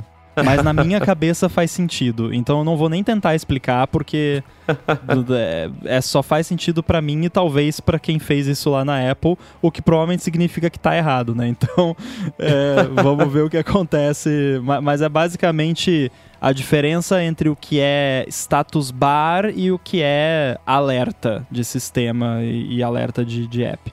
Mas acho que dá para flexibilizar isso com certeza. Não quer dizer que porque o modelo é esse que precisa ser esse para sempre, né? Muito bem, chegamos à nossa quinta rodada, que não é a última, a gente vai ter mais uma rodada que aí pode até ser de coisas que não estão na lista, mas eu acho que provavelmente eu vou acabar pegando coisa da lista também, porque a nossa lista tá bem grande ainda. Eu vou dar uma arriscada aqui, e eu vou pegar um, um chute não relacionado com, com headset também, eu acho que é possível que vejamos o anúncio de uma nova geração do Apple Silicon. Então, um exemplo seria um M3, né? Aí, ah, e se o headset for, digamos que o headset usa um chip M2, mas a Apple vai chamar de R whatever ou, ou XR whatever, mas é o M2, né? E isso fica claro na, na apresentação, o que provavelmente ficaria não conta. Tem que ser uma nova geração, né? Nova, nova arquitetura ali, novo chip, que não seja da nenhuma, nenhum dos cores existentes, né? Então, um novo core, né? Um M3 da vida.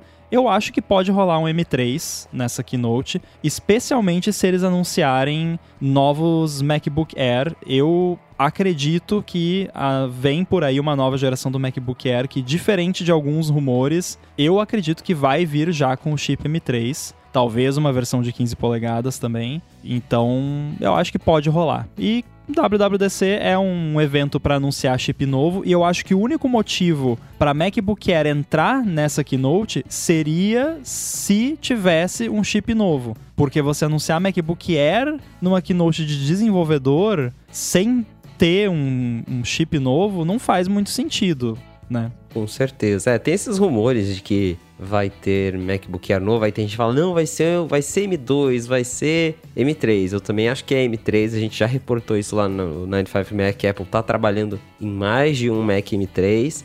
E, sei lá, o M2 já tá aí há um, há um ano, né?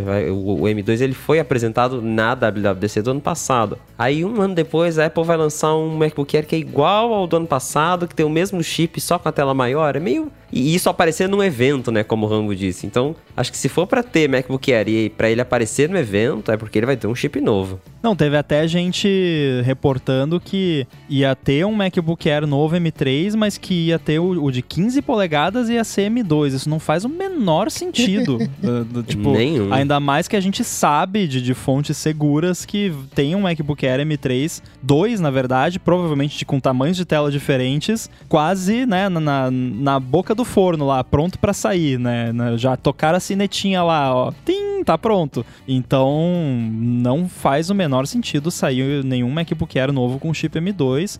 E a gente já viu que a Apple não tem problema em anunciar uma nova geração do chip e depois disso, ou até no mesmo evento, anunciar um Mac que ainda usa a geração, entre aspas, velha, né? Porque o Mac Pro não vai ser M3, ele vai ser M2 Ultra, ou talvez M2 alguma outra coisa, mas é outra classe de, de chip, né? Nem se compara. Então, tá, beleza, o Core lá é M2, mas são outros mundos, então a Apple já meio que demonstrou que não se importa muito com isso. E eu acho que para quem interessa também sabe que o fato do, do número ser um C2 e outro C3 não quer dizer que o 3 é necessariamente Exato. melhor, né? Ainda mais o público-alvo de Mac Pro. Concordo. Agora, pro meu chute aqui, pro meu quinto chute, eu andei fazendo uma. Eu sou jogador, né? Eu jogo e jogo. e eu tava fazendo aqui umas contabilidades. Se sair o, o headset, quem leva a bola de cristal é o Bruno. Se não sair o headset, vai cortar metade dos chutes da galera. Sim. Então eu me sinto obrigado né, a pontuar um, né? Se sair o headset, claro, vou ficar muito feliz, não é essa a questão. Mas a, o Bruno já ganhou. Não saindo, aí eu corto, inclusive, os meus próprios palpites, mas corto os palpites da galera e ainda pontuo. Então eu vou fazer aqui, eu vou cercar o, pelos sete lados e vou dizer que o headset não vai ser anunciado. Então, mas eu, eu tava pensando sobre isso também. Eu tava pensando sobre isso também, e aí eu queria definir um conceito com vocês aqui, meus amigos. O que, que é ele não ser anunciado? Porque uma coisa é, é ele ser mostrado no evento, mostrar não, não o reality OS, menção, não sei o quê. Não vai ter nem menção. É ah, não vai ter menção? Não, vai falar tá, tudo aí, tá galera, que é o S17. Não, é tipo, a gente assiste a Keynote e no final Tá, e o headset? Não ia ter headset? é tipo isso. Isso é não ser anunciado. Tá. Não, é porque eu ia tipo... falar, podia, podia mostrar, falar, falar que vai existir, mas não falar, tipo assim, ah, não fala quando lança, não fala preço, não fala nada, só existe, tá? Mas aí. Não, não. Ah, a, mas aí foi anunciado, né? É, foi anunciado, tá bom, tá bom. Tá anunciado é, tipo, falar que existe, né? Tentei, tô é... tentando salvar aqui, Coca não tá dando. Também, não, não, não, Eu, eu, acho que, eu acho que felizmente o Coca não vai ganhar esse ponto, mas Nossa, é mas uma boa garantia. Não quero ganhar, não quero ganhar, não. Mas é uma boa forma de garantia, porém, né, não se esqueçam que mesmo que o Bruno ganhe, porque provavelmente vai, porque vai anunciar o headset, sempre existe um segundo lugar também, Sim, né? claro, claro. A gente vai, a gente vai somar os pontos aqui. Então, né, vai ter um segundo, terceiro. Então, mas uh, é, é uma boa estratégia. Felipe. Caramba, agora tá, tá afunilando já. Só os, o resto agora. É, agora, agora a gente tá chegando no resto, mas eu vou apostar indo no caminho do headset na coroa digital, que o headset ele vai ter a coroa digital. Falaram que isso vai fazer. A gente até comentou aqui já no começo que isso vai ser uma parte fundamental da experiência dele, porque a Apple pensou num sistema em que você gira a coroa e ele vai transicionando entre o modo 100% isolado, né, o, o VR, e o AR que usa as câmeras ali para você ver o ambiente em que você tá. Se os AirPods Max, que são fone de ouvido, a Apple já colocou coroa, não vejo por que não ter no headset que teria ali também sua utilidade. Então, aposto aí que o headset ele vai ter a, a coroa digital. Eu vejo esse uso de coroa digital como uma espécie de botão de pânico. Porque imagina, né? Você tá com o, o, digamos, headset imersivo. Por cima dele, você vai estar tá com um fone de ouvido. E aí dá algo ruim. Imagina você querendo tirar aquilo na pressa. É, tudo bem, você pode levantar ali, tipo, colocar na testa, mas não sei, né? É, parece que tem um, um. Desarma tudo, deixa eu ver a realidade. Claro, você mexeu devagarinho, faz a transição, mas eu acho que precisa. O modo transparência da realidade. É, né? caraca, eu tô caindo aqui, né? O que, que eu faço porque eu tô caindo aqui? Pum, né? Já te joga ali, já abre a janela. Já Inclusive, eles poderiam muito bem chamar de Transparency Mode né? Porque funciona é. tanto para áudio quanto para. A ideia é a mesma, né? né? É, a, a, a tradução aqui eu já não sei se modo ambiente eu já não sei se funciona também, mas até que funciona, né? Mas é, né? Transparency Mode, perfeito, né? Transparente. Teve aquele rumor que ia ter uma tela na frente do headset que, que renderiza os seus olhos. E ah, aí o, o Gruber o Gruber escreveu falando que aparentemente isso era uma piada interna deles lá e que alguém soltou como feature, né? Acho que não foi o Mark Gurman até que foi o German que falou. que o German falou duas vezes: vai ter olho de Mimoji. E o German falou: Isso aí Nossa, isso é piada dos caras ridículo, lá. cara.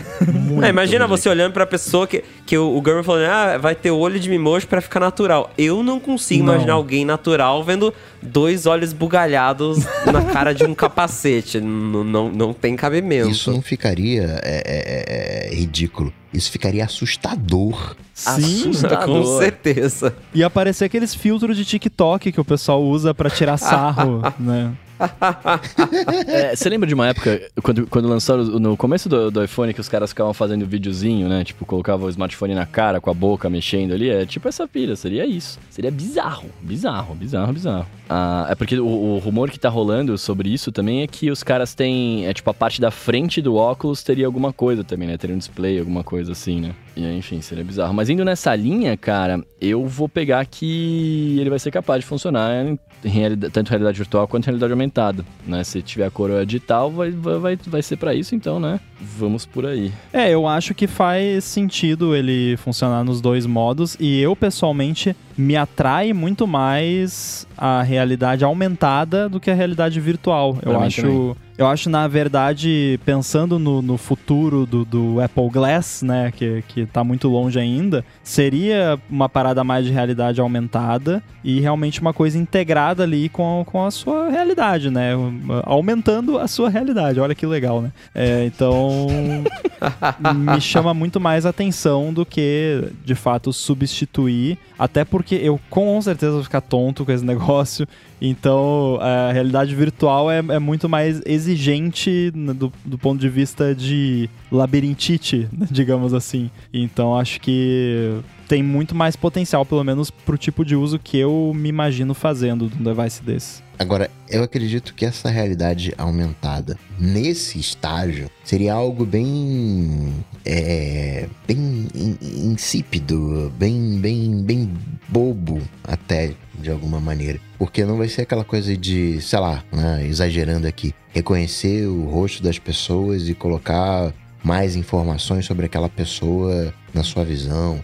Ou você sair andando pela. imaginando que seja outdoor sair pelas ruas e ah, aqui vai para direita, vai para esquerda, né? Fazer um, um, as instruções, né? De, de, de navegação. Acho que seria para algum uso indoor, né? E, e, essa sobreposição Claro, você ter uma sobreposição. Imagina, né? Você tá ali na parede e você visualiza o aplicativo chapado na parede. Isso é sensacional e não é nem um pouco bobo. Né? Não é nem um pouco insípido, mas eu digo, frente ao que a gente espera de interação com o mundo, eu acho que vai ser uma coisa menos. Acho que o foco vai ser a realidade é, virtual e esse modo né, de quase de brincadeirinha, né?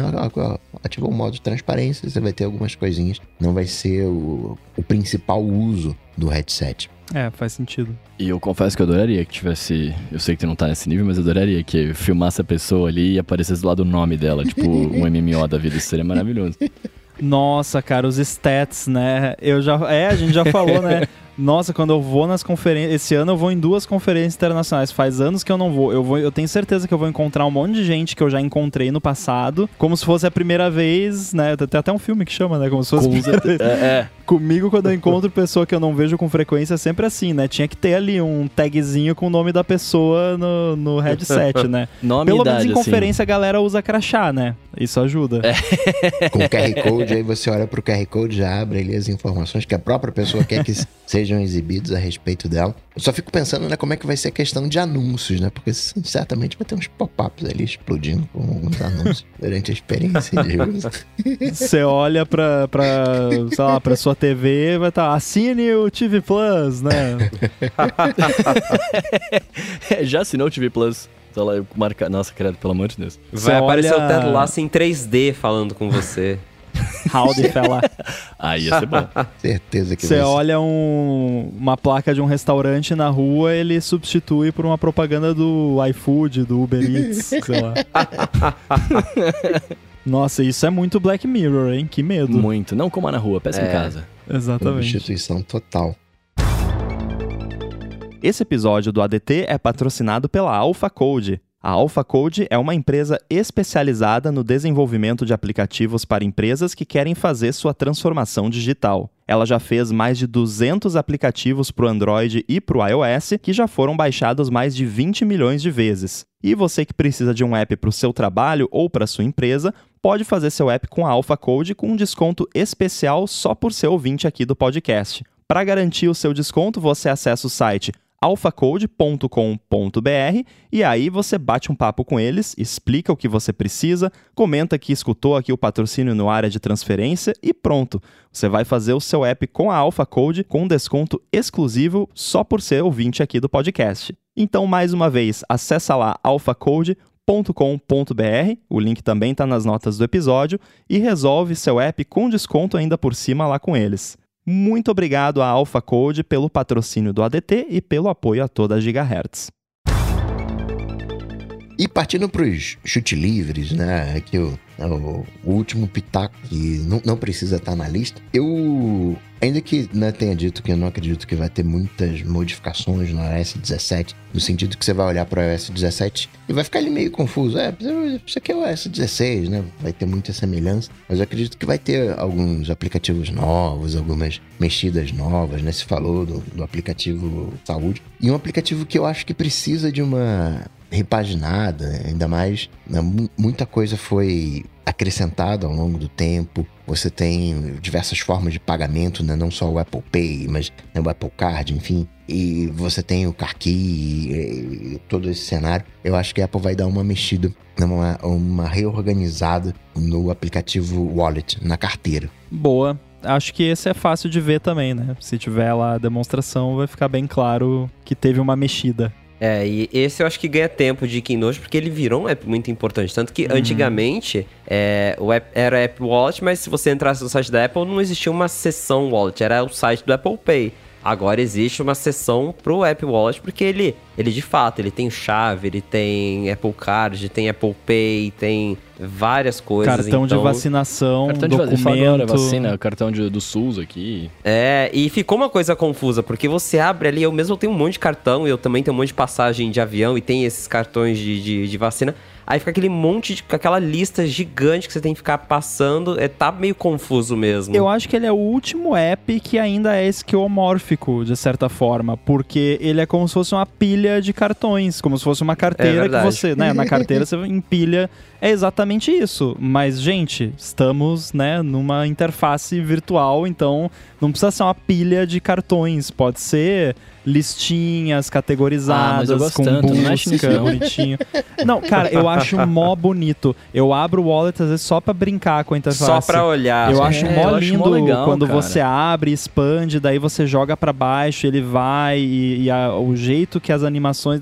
Eu acho lindo, mas né, sejamos práticos. na, na prática, É. Não, então quando você tem combinar. um monte de coisa, né? Pode ter as duas, tem um, Isso, um dá toggle opção. lá. que nem, que nem a colmeia do Apple Watch, que você tem aquela colmeia É. porcaria só você deixa as pessoas escolherem. Que aí eu Ou, fico com ou na hora do carteira. pagamento seja esquemórfico. Na hora do pagamento que apareça lá o cartãozinho Sim. ali, apelido de Não, cartões. essa parte de boa, pode continuar sendo assim. Ah, eu acho muito legal. Tomara que. Tomara que não, não mude, não. torcer contra isso. Agora, é, quer dizer, torcer contra a mudança de design, mas pode pôr funcionalidade nova aí, as paradas novas que eu, eu também gosto. É, indo pro meu chute aqui, eu também vou chutar uma coisa fora da pauta, é, fora do- da lista aqui. Eu vi um, eu vi recentemente, eu não sei se agora esse rumor é recente ou se tá faz tempo, tá? Mas eu só vi isso recente, é, de que a Apple faria uma, alguma mudança no aplicativo de lupa lá, que ia fazer uma, uma parada de, de acessibilidade, que você que leria as, as coisas escritas na tela para as pessoas. Né? Então você apontaria o dedo com o aplicativo de lupa aberto no, sei lá, no o, o vídeo que eu vi era o cara falando no micro-ondas lá. Apontaria pro dedo no micro-ondas, ele fala o que tá escrito ali, não sei o quê. E eu, e eu acho todas as partes de acessibilidade muito da hora, assim. Tudo, tudo que a Apple faz de acessibilidade eu acho muito legal. E isso seria uma coisa incrível.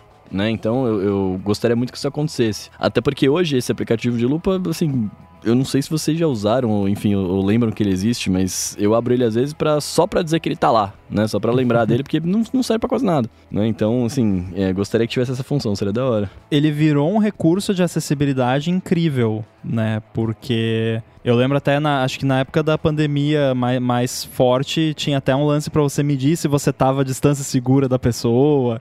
É, tem um- o lance de portas também, que é pra pessoa que tem algum problema de visão, aponta ali, ele fala, tu, se empurra, se puxa, se, é- como é que é a maçaneta da porta, tipo, isso é muito louco, né? Ele o tem negócio... isso no, no aplicativo Tem. aqui? Eu não Nossa, sei. eu nunca soube mexer nisso. Só, só, só funciona nos iPhones com LiDAR, mas ah, sim. sim, Ah, sim. tá, é, tá, então tá, tá. ele faz isso. Agora, Bruno, só pra deixar claro, eu não sei se eu entendi qual é o seu chute exato. Seria novidades no aplicativo Lupa? Ou você estaria dizendo que. Eu esqueci qual é o nome da leitura de texto em imagens. Qual é o nome do. Live text. Ó, É, é novidades. É, é, é mais essa- é, é o, que, o rumor que eu vi, que eu gostei, é esse lance, que a pessoa apon- apontava, onde ela apontava Não, isso não dedo. é rumor, isso aí foi anunciado já pela Apple. Ah, já foi anunciado? Então, é, então eu vejo tá vendo? Por isso que eu falei, eu só vi recentemente. Por isso que eu tô falando. No, no meu aplicativo de lupa aqui, pra mim, ele só serve pra apontar aqui, tirar foto, travar a foto e dar zoom. Né? Eu falei, mano, isso aqui não serve pra nada, né? E aí quando É. eu vi isso, eu falei, olha que da hora, tá vendo? Então tô por fora. Não, mas Então isso não foi vale como anunciado como, Não, vale. é, novidades no Lupa. Ah, então tá Que bom, novidades no lupa. Não, porque mesmo Que que, vai aparecer seja. na- na Keynote. É, mesmo que seja isso que eles já anunciaram, se aparecer na Keynote tá valendo. Mesmo já É. tendo sido anunciado. É porque eles deram um teaser de novidades de acessibilidade que vão vir no iOS É. 17. Porque os chutes não são sobre o que vai acontecer, são sobre o que vai aparecer na Keynote. Então, se aparecer na Keynote, tá valendo. Então é isso. Eu agora acabei de achar aqui ah, o negócio de ativar a detecção de pessoas, de porta, de, de imagem. Mano, eu vou- agora eu vou começar a usar isso. Beleza. Eu vou fazer um chute fora da lista com algo que eu comentei antes que não temos nada na lista sobre isso. E aí eu fiquei em dúvida entre dois chutes. Eu vou falar pra vocês quais foram os dois chutes que eu fiquei em dúvida e aí eu vou falar qual foi o que eu escolhi. Os dois chutes que eu fiquei em dúvida foram: Siri não é mencionada no evento ou tem alguma novidade de Siri no evento, mesmo que pequena, né? Não, não grande novidade, tem alguma novidade, alguma, alguma coisa, né? Então, entre esses dois, eu acho que vai ter alguma novidadezinha de Siri só pra eles citarem no evento. Então eu vou chutar que vai ser mencionada no evento, vai ter ali pelo menos uma coisinha pra eles citarem, até porque provavelmente vai ter isso no headset e se vai ter no headset, eles são obrigados a pelo menos mencionar que vai ter, né? O que é triste, porque eu, se eu fosse da Apple, eu teria vergonha de chegar numa keynote hoje em dia e falar da Siri do, no estado atual, né? Então é complicado, mas eu acho que eles não têm como se, se escapar de falar, principalmente se tiver no headset. Já pensou se a Siri é o único jeito de controlar o headset? Que coisa triste. Nossa. Nossa, cara, isso seria um desastre. Nossa, seria um desastre monstro. Mesmo que a, a Siri no headset fosse perfeita, seria um desastre de PR imediato, porque ninguém ia acreditar. Com certeza. Sabe? Eu, eu já falei, acho, aqui no ADT, eu sou da opinião que a Apple tem que jogar fora a Siri. Sim. Talvez, não digo toda a tecnologia e tal, mas jogar fora como marca. Esquece esse nome, porque qualquer coisa que eles anunciarem que se chamar Siri, as pessoas imediatamente acham que é ruim. Né? Virou tipo um Internet Explorer, né? é. né? Já, já deu a marca. Tem que, tem que jogar fora e fazer outro. Exatamente. Vale a pena registrar, guardando as devidas proporções, que o chat GPT é uma interação via Siri. Você larga um texto, ok, tá né, é digitado, mas poderia ser falado né, com reconhecimento via Whisper, né, que é, o, inclusive, né, o, o, jeito que funciona o, o, aplicativo do Chat GPT no iOS. Mas é, eu vejo o, o Chat GPT no longo prazo como uma nova maneira de você interagir com os aplicativos. Acho que o Chat GPT, como aplicativo, ele morre e isso vai ser incorporado, porque né, eu, Sim. Eu, eu quero responder ali o meu e-mail, enfim, né? Eu quero poder. Eu deixo de navegar pelos menus e passo a fazer essa navegação por voz, por prompt, né, entre aspas, por Siri. Eu acho que a Apple não está nesse nível ainda, né, de é, abrir prompts para os aplicativos. Olha lá, desenvolvedores, aqui ó, agora Siri são prompts e você vai abrir isso aqui, a coisa vai funcionar. Porque em tese já deveria ser assim, com a integração com os atalhos, mas nunca aconteceu direito. E né, acho que ainda tem mais ali uns dois, três anos para Apple colocar a Siri num patamar, entre aspas, chat GPT. Mas vai ficar muito feio se ela não fala e fica muito feio se ela fala e fala um negócio. Uhum. é aí que tá, né? Dos dois jeitos fica feio. É complicado porque a, a Apple é a Disney das empresas de tecnologia, né? Tudo que a Disney faz tem que ser, entre aspas, perfeito, né? Tem que ser family friendly, aquela coisa. E, e a Apple com a Siri, a Apple jamais integraria um chat GPT da vida com a Siri porque dá muito errado, sabe? É, e a gente não pode. É, é muito interessante a gente discutir isso e a gente fica animado com esse tipo de coisa e tal, mas o chat GPT fala muita groselha, né? E, muito. tipo, eu Sim. uso bastante, brinco bastante. Eu já falei aqui, uso muito para coisas criativas. Tipo, se eu quero de, de fato criar, porque para isso ele é muito bom. Agora, quando a questão é factual, é uma porcaria, sabe? Erra muito. Então é um grande desafio para quem, né, Microsoft, Google, Google não usa GPT, mas Large Language Models, né?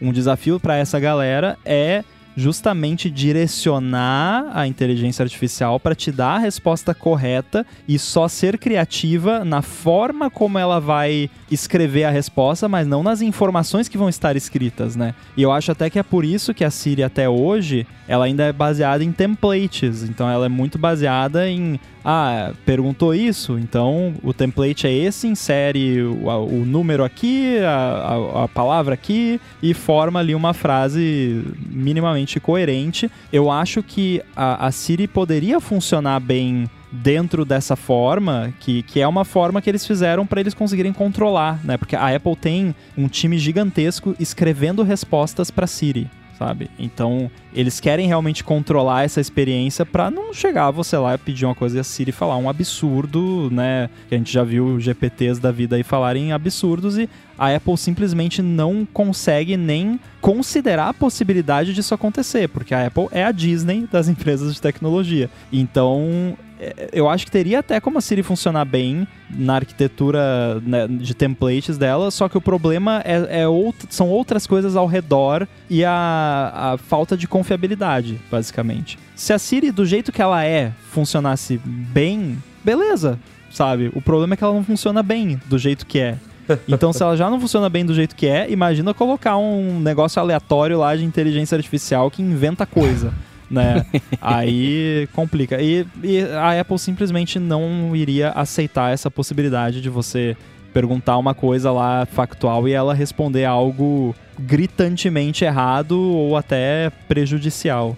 Eu não sei se vocês lembram, mas quando a Apple lançou a Siri no 4S, logo que telefone chegou nas mãos das pessoas, repercutiu na mídia, porque se você perguntasse para ela onde esconder um corpo, ela mostrava, tipo, lugares abandonados, umas coisas assim. E assim, logo que repercutiu isso, a Apple foi lá e correu para tirar essa resposta, né? Então imagina você tendo uma, uma AI capaz de responder qualquer absurdo, realmente não é a cara da Apple deixar isso acontecer. Acho que eles, eventualmente, a Siri vai ganhar uma AI. A gente até tem uns indícios disso no código do, do, do tvOS. Na verdade, Felipe, só para deixar claro, é, não é que a Siri não usa machine learning. Ela usa bastante machine learning mas ela não usa nenhum tipo de mas AI generativa. As respostas. As né? respostas, ela só usa o machine learning para interpretar o que foi dito, para identificar Isso. o que é relevante para você e tal. Agora, para gerar as respostas é template. Exato. Então, acho que eventualmente assim, até chega algo mais chat GPT, mas vai ser uma um, uma AI generativa bem controlada, assim, com a Apple tendo desenvolvido tudo só dela para ela conseguir direcionar, isso que o Ramo falando, de direcionar para que lado essas respostas vão, para não ser algo 100% livre. E também porque a Apple sofre muito mais escrutínio do que as outras empresas, né? Porque se já foi um bafafá lá com Google e Microsoft, com algumas respostas absurdas da, das AIs deles, imagina se a AI da Apple manda alguém tomar naquele lugar, sabe? Nossa, isso ia ser headline de, de todos os portais de notícia do mundo por um mês, né? AI da Apple manda o usuário tomar naquele lugar, né?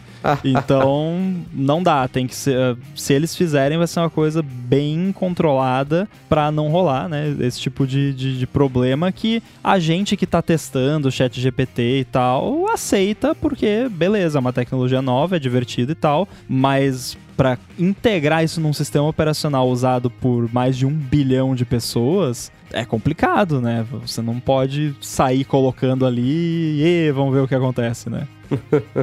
Felipe, último chute, e esse pode ser livre. Se quiser pegar algo da lista, pode pegar, mas pode ser livre também. Eu vou. Eu vou dar um chute ousado que eu tava pensando aqui. Opa! E é sobre o macOS, não é sobre recurso, mas sobre o nome. Eu hum. acho que chegou ao fim a era dos nomes de macOS. Eu acho que vai virar só macOS 14, sem nome de cidade, sem nome de bicho. Porque se vocês voltarem na Keynote lá de 2013, que foi acho que o, o Mavericks, que foi o primeiro com o nome de coisas da Califórnia, o Craig ele fala, né? Ah, a gente pensou numa estratégia para os próximos 10 anos. 10 anos tá aí, já passou, a gente já teve vários nomes. E acho que o, o Parker, nosso colega Parker Ortolani, ele tava falando esses dias que parece que a Apple não renovou vários daqueles nomes de coisa de Califórnia que ela tinha trademark e tudo. Vários ela deixou expirar, então meu chute é que macOS vai ser só macOS 14, não vai mais ter nome de nada. Olha, porque realmente, olha, Bom chute, hein? Porque é bom chute mesmo. Porque foi em 2013 que lançou o Mavericks, é. que começou. Então tá fechando 10 anos, né? Então o macOS 14 vai lançar a final desse ano, lá por outubro. Ou 22 de outubro de 2013 foi o lançamento do Mavericks. Então olha, pode ser que, que role. E eu consigo ver o Craig chegando lá e falando: ah, a gente né, usou os nomes da Califórnia e tal, mas agora a gente chegou num impasse, já faz 10 anos e tal. Então nós decidimos que vai se chamar só macOS 14. E é isso. Nosso consigo... time brilhante de marketing pensou no nome, macOS é. 14. é, exato, fazendo essa piada. Eu consigo até imaginar o slide, tipo, trocando vários nomes de coisa da Califórnia e tal, ou até uma brincadeira. Ah, a gente pensou em usar nomes de comidas, macOS carbonara, né? Sei lá. E aí vai e aí some, faz aquele puff do Keynote. É só macOS 14 mesmo. Pô, aí ó, eu podia é. escrever os Keynotes da Apple, né? Não sei se vai ter tempo de fazer essa brincadeira, né? Porque... Isso aí é uma coisa que eu não consigo ver. Embora concorde que o Android começou com nominhos bonitos, em determinado ponto eles cansaram. Mas pelo universo Linux, onde você tem essa tradição, né? Você tem lá no Ubuntu Castor Biônico, né? Você tem é, é vários nomes engraçadinhos, né? Cada um com a sua própria política. Não, no, no caso do Ubuntu, um animal e um, um, um adjetivo, né? E, não sei, eu acho. É, faz sentido, né? É só iOS 17, é só né, tvOS 17, WatchOS 10 e XOR, whatever, da vida da vida. Mas eu acho que no, no, no, Mac tem essa, essa, essa tradição, essa, essa brincadeirinha de nome, né? E ah, não custa, vamos pegar ali, né? Tira, tira umas fotos, né? Aproveita, faz uns, uns wallpapers ali. Rancho Cucamonga. macOS Chihuahua. Cara, é. Eu gostaria que não tivesse mais os nomes por um motivo muito egoísta que quem faz suporte de app para macOS, você sabe que isso dá problema às vezes, porque toda vez que eu menciono versão de macOS no, no suporte lá dos apps, você tem que mencionar o nome e o número, porque tem gente que conhece pelo número e tem gente que conhece pelo nome. E aí se você falar só um e você der o azar de você ah, eu botei o nome, mas aí a pessoa que tá pedindo ajuda só conhece pelo número, né? Aí eu acho que, a, mas corroborando a ideia do nome, eu acho que na maioria dos casos, quando a pessoa só conhece por um dos dois, a pessoa conhece pelo nome e não pelo número. Normalmente quem conhece pelo número sabe o nome também, mas quem conhece pelo nome não sabe o número. Então, mas de qualquer forma eu sempre falo os dois para garantir. E aí às vezes, não, e aí às vezes eu me perco, porque às vezes eu vou ajudar uma pessoa que tá no macOS 10.14 e aí Nossa, eu me perco. 10.14 é o Mojave? é. Qual macOS é, é esse? É, eu não faço exatamente. Ideia, eu acho que é o Mojave 10.14, 15 Catalina, 11 Big Sur, 12 Monterey, 13 13 Ventura. Deu. o cérebro tá funcionando ainda. Não, e ainda não ajuda que foi mudou, né? De 10 ponto alguma coisa, pra... então é, é uma confusão. É. Mas seria legal, talvez, unificar os números dos sistemas também, porque a gente se perde muito nos números dos sistemas. É, não sei se mudar tudo para 17 ou só o ano, sabe? iOS 2023. Pronto. iOS modelo 2023, que nem carro. Imagina daqui uns anos, é iOS 34, negócio aí, aí imagina, né? iOS 34, como é que vai ser? O macOS 34. Aí como é que vai ser o, o wallpaper? Um monte de três e um monte de quatro na tela. Assim. é, pois é, né? Mas aí até lá já vai ter a carangueja AI, aí ela que vai gerar os wallpapers. Cada é. vez que você abrir o Mac vai ter um wallpaper diferente. Inclusive, isso me dá uma ideia de app, né? Por que, que não tem ainda um app para Mac que usa lá o Dolly para gerar wallpapers aleatórios? Tá aí uma Nossa, ideia é para quem quiser fazer. Uma boa, hein? Vou além. Ele vai usar o teu diário, vai ver o teu humor e gera um wallpaper baseado no teu humor. Nossa. Nossa, isso é bom. Profundo, profundo. Bom, fora os nossos chutes aqui, nós já encerramos as rodadas todas. Vocês uh, têm alguma menção honrosa, alguma menção horrorosa? É, fiquem à vontade aí. Esses, né? A gente tem aqui alguma, alguns itens da lista que ninguém falou. Tem mais alguma coisinha que vocês acham que pode rolar ou não? Com tudo isso que a gente falou, evento de mais de duas horas de duração. É, é isso que vai rolar. ah, eu, acho, eu acho que não, sabe por quê, Felipe? Porque é, eles têm controle de tudo. Não é mais uma, uma apresentação que eles precisam lidar com palmas da galera. E aí a galera se empolgou, aí o cara tem uma liberdade. Aí faz uma piadinha, né? Tem ali uma presença de palco, faz uma piadinha a mais, né? Espera ali aqueles 5 segundos para ver a reação da galera. E aí ele engasga não, essa apresentação. Aí o Face ID falha. É, assim. É, é, hoje é bem mais controlado, né? Tudo gravado. É, é um play. Vai ter a duração que a Apple quiser que tenha e vai ser tudo perfeito. Então não sei se vai ser um evento para mais de, de duas horas ali. Acho que vai ser um, ali de duas horas para menos porque duravam em torno de duas horas os eventos ao vivo. É, e aí, antigamente era. O virtual passou a ser mais ali em torno de uma hora, uma hora e um pouquinho. Então eu acho que esse talvez chegue perto de duas horas mas só, porque eles conseguem realmente, pela edição, conseguem cortar ali, deixar mais compacto e, e até, tipo, um evento ao vivo, não tem como eles, no meio do evento, decidir, ah, vamos cortar isso aqui do evento, não vamos falar, né? Não dá. Mas numa. Você não vai subir no palco, não. Sai, sai, sai, sai. É, sai, sai daí. Mas numa versão gravada, eles podem até gravar a, a mais e, ah, essa sessão aqui sobre o tvOS hum, tá ficando muito longo, tira isso, né? Mas uma coisa que eu tô muito curioso sobre esse evento é, e, e no geral, assim, é como eles vão demonstrar o headset. Porque por ser uma parada imersiva e tal, né? Não vai dar para eles só ficar falando, ah, você tem que usar para ver como é que é, né? Eles têm que dar um jeito de demonstrar pra gente como que o negócio funciona sem que a Nossa. gente use. E eu acho bem complicado, né? Você demonstrar. Então fico bem curioso é para ver. É muito difícil. Você acabou de invalidar todo o nosso programa aqui. É.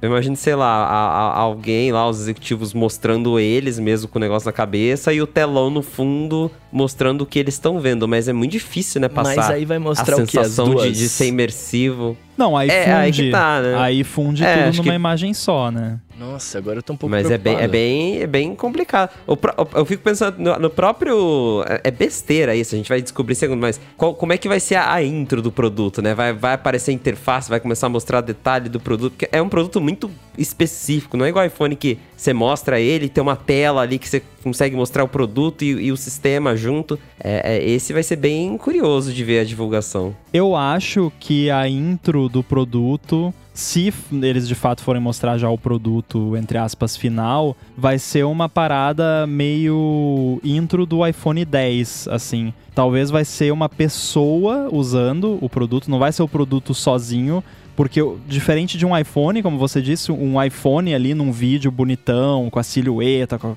efeito de luz e tal, fica bonito por si só esse produto que é feito para você usar não faz sentido, né? Acho que os próprios AirPods Max, quando fizeram a, a intro lá, que não foi num evento, mas teve vídeo, não é um AirPods Max voando, né? É, é uma pessoa, tem pessoas usando os AirPods Max no vídeo. Então acho que vai ser uma parada assim, tipo, ah, começa ali a silhueta, daí faz o desenho do produto, daí vira, daí tem a pessoa usando, e aí entra e aparece um negócio 3D. Eu acho que eu podia dirigir os vídeos. Da... Contrata ele, Tim Cook. Ah, eu já trabalhei com isso, né? Não fazia vídeos tão bons quanto os da Apple, mas a gente fica, né, com essas ideias. Mas é, eu acho que vai ser uma coisa mais voltada para o uso mesmo, né? De uma pessoa usando o produto e não só o produto por si só, porque o produto sozinho não diz muita coisa.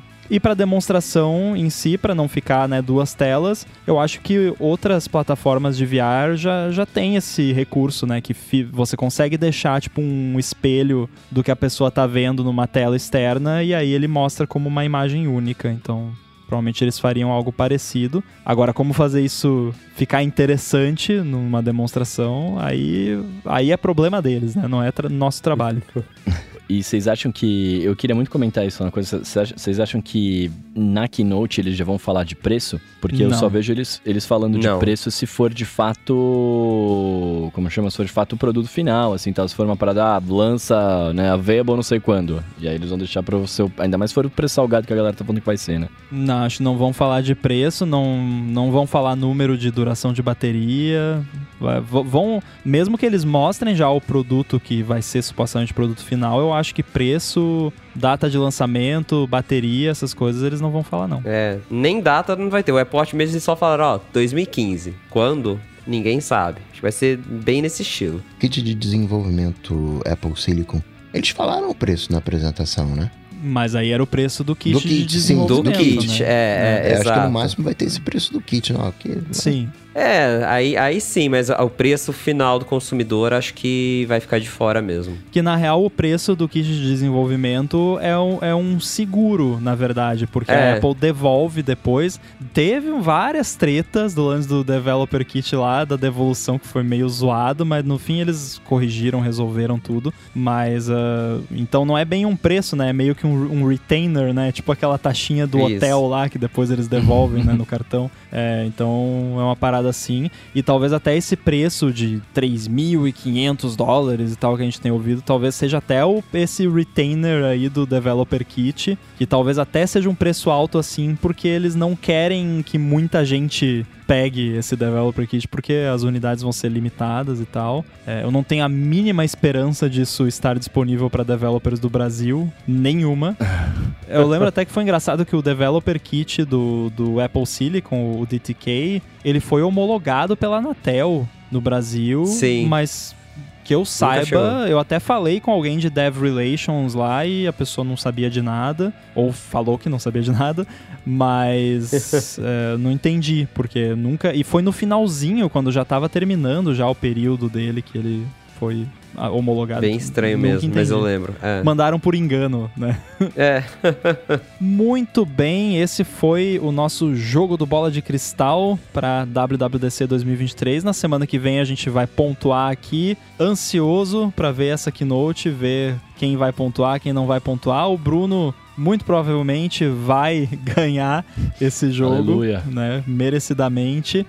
Mas eh, por enquanto é, é isso. Quero agradecer aqui desde já aos nossos patrocínios Text Expander Pillow, Alpha Code, o Edu que edita esse podcast, faz a gente parecer inteligente e para falar com vocês, como que faz? Para falar comigo, vocês sabem, só ir lá no Google, bater Coca-Tech, que a gente troca um- uma bola, ou então no Instagram, no arroba coca.tech. Desejo fortemente que o Bruno ganhe essa bola de cristal, mas se ele não ganhar, não tem problema, vai pra mim, tá tudo certo. É isso, meus amigos. Eu sou arroba Bruno Casemiro no Twitter, no Instagram, mais próximo de você. Estou de volta aqui às quartas-feiras de gravação, sextas-feiras de podcast. E é isso. Desculpa a ausência, mas estamos juntos. Obrigado mais uma vez e é nóis. Valeu pelo convite para estar mais uma vez aqui com vocês, né? Dar um pulinho ali do A Fonte pra cá. Pra me encontrar na internet é só me procurar no Felipe Exposto e, claro, lá no A Fonte toda segunda-feira. E na próxima segunda, na- no caso terça-feira, né? Porque vai ser uma fonte de pós-WWDC, A Fonte com o Rambo. Verdade, terça-feira, né? Então, se alguém sentir falta na segunda é porque, né, tem keynote na segunda, então achamos mais prudente gravar na terça-feira, né?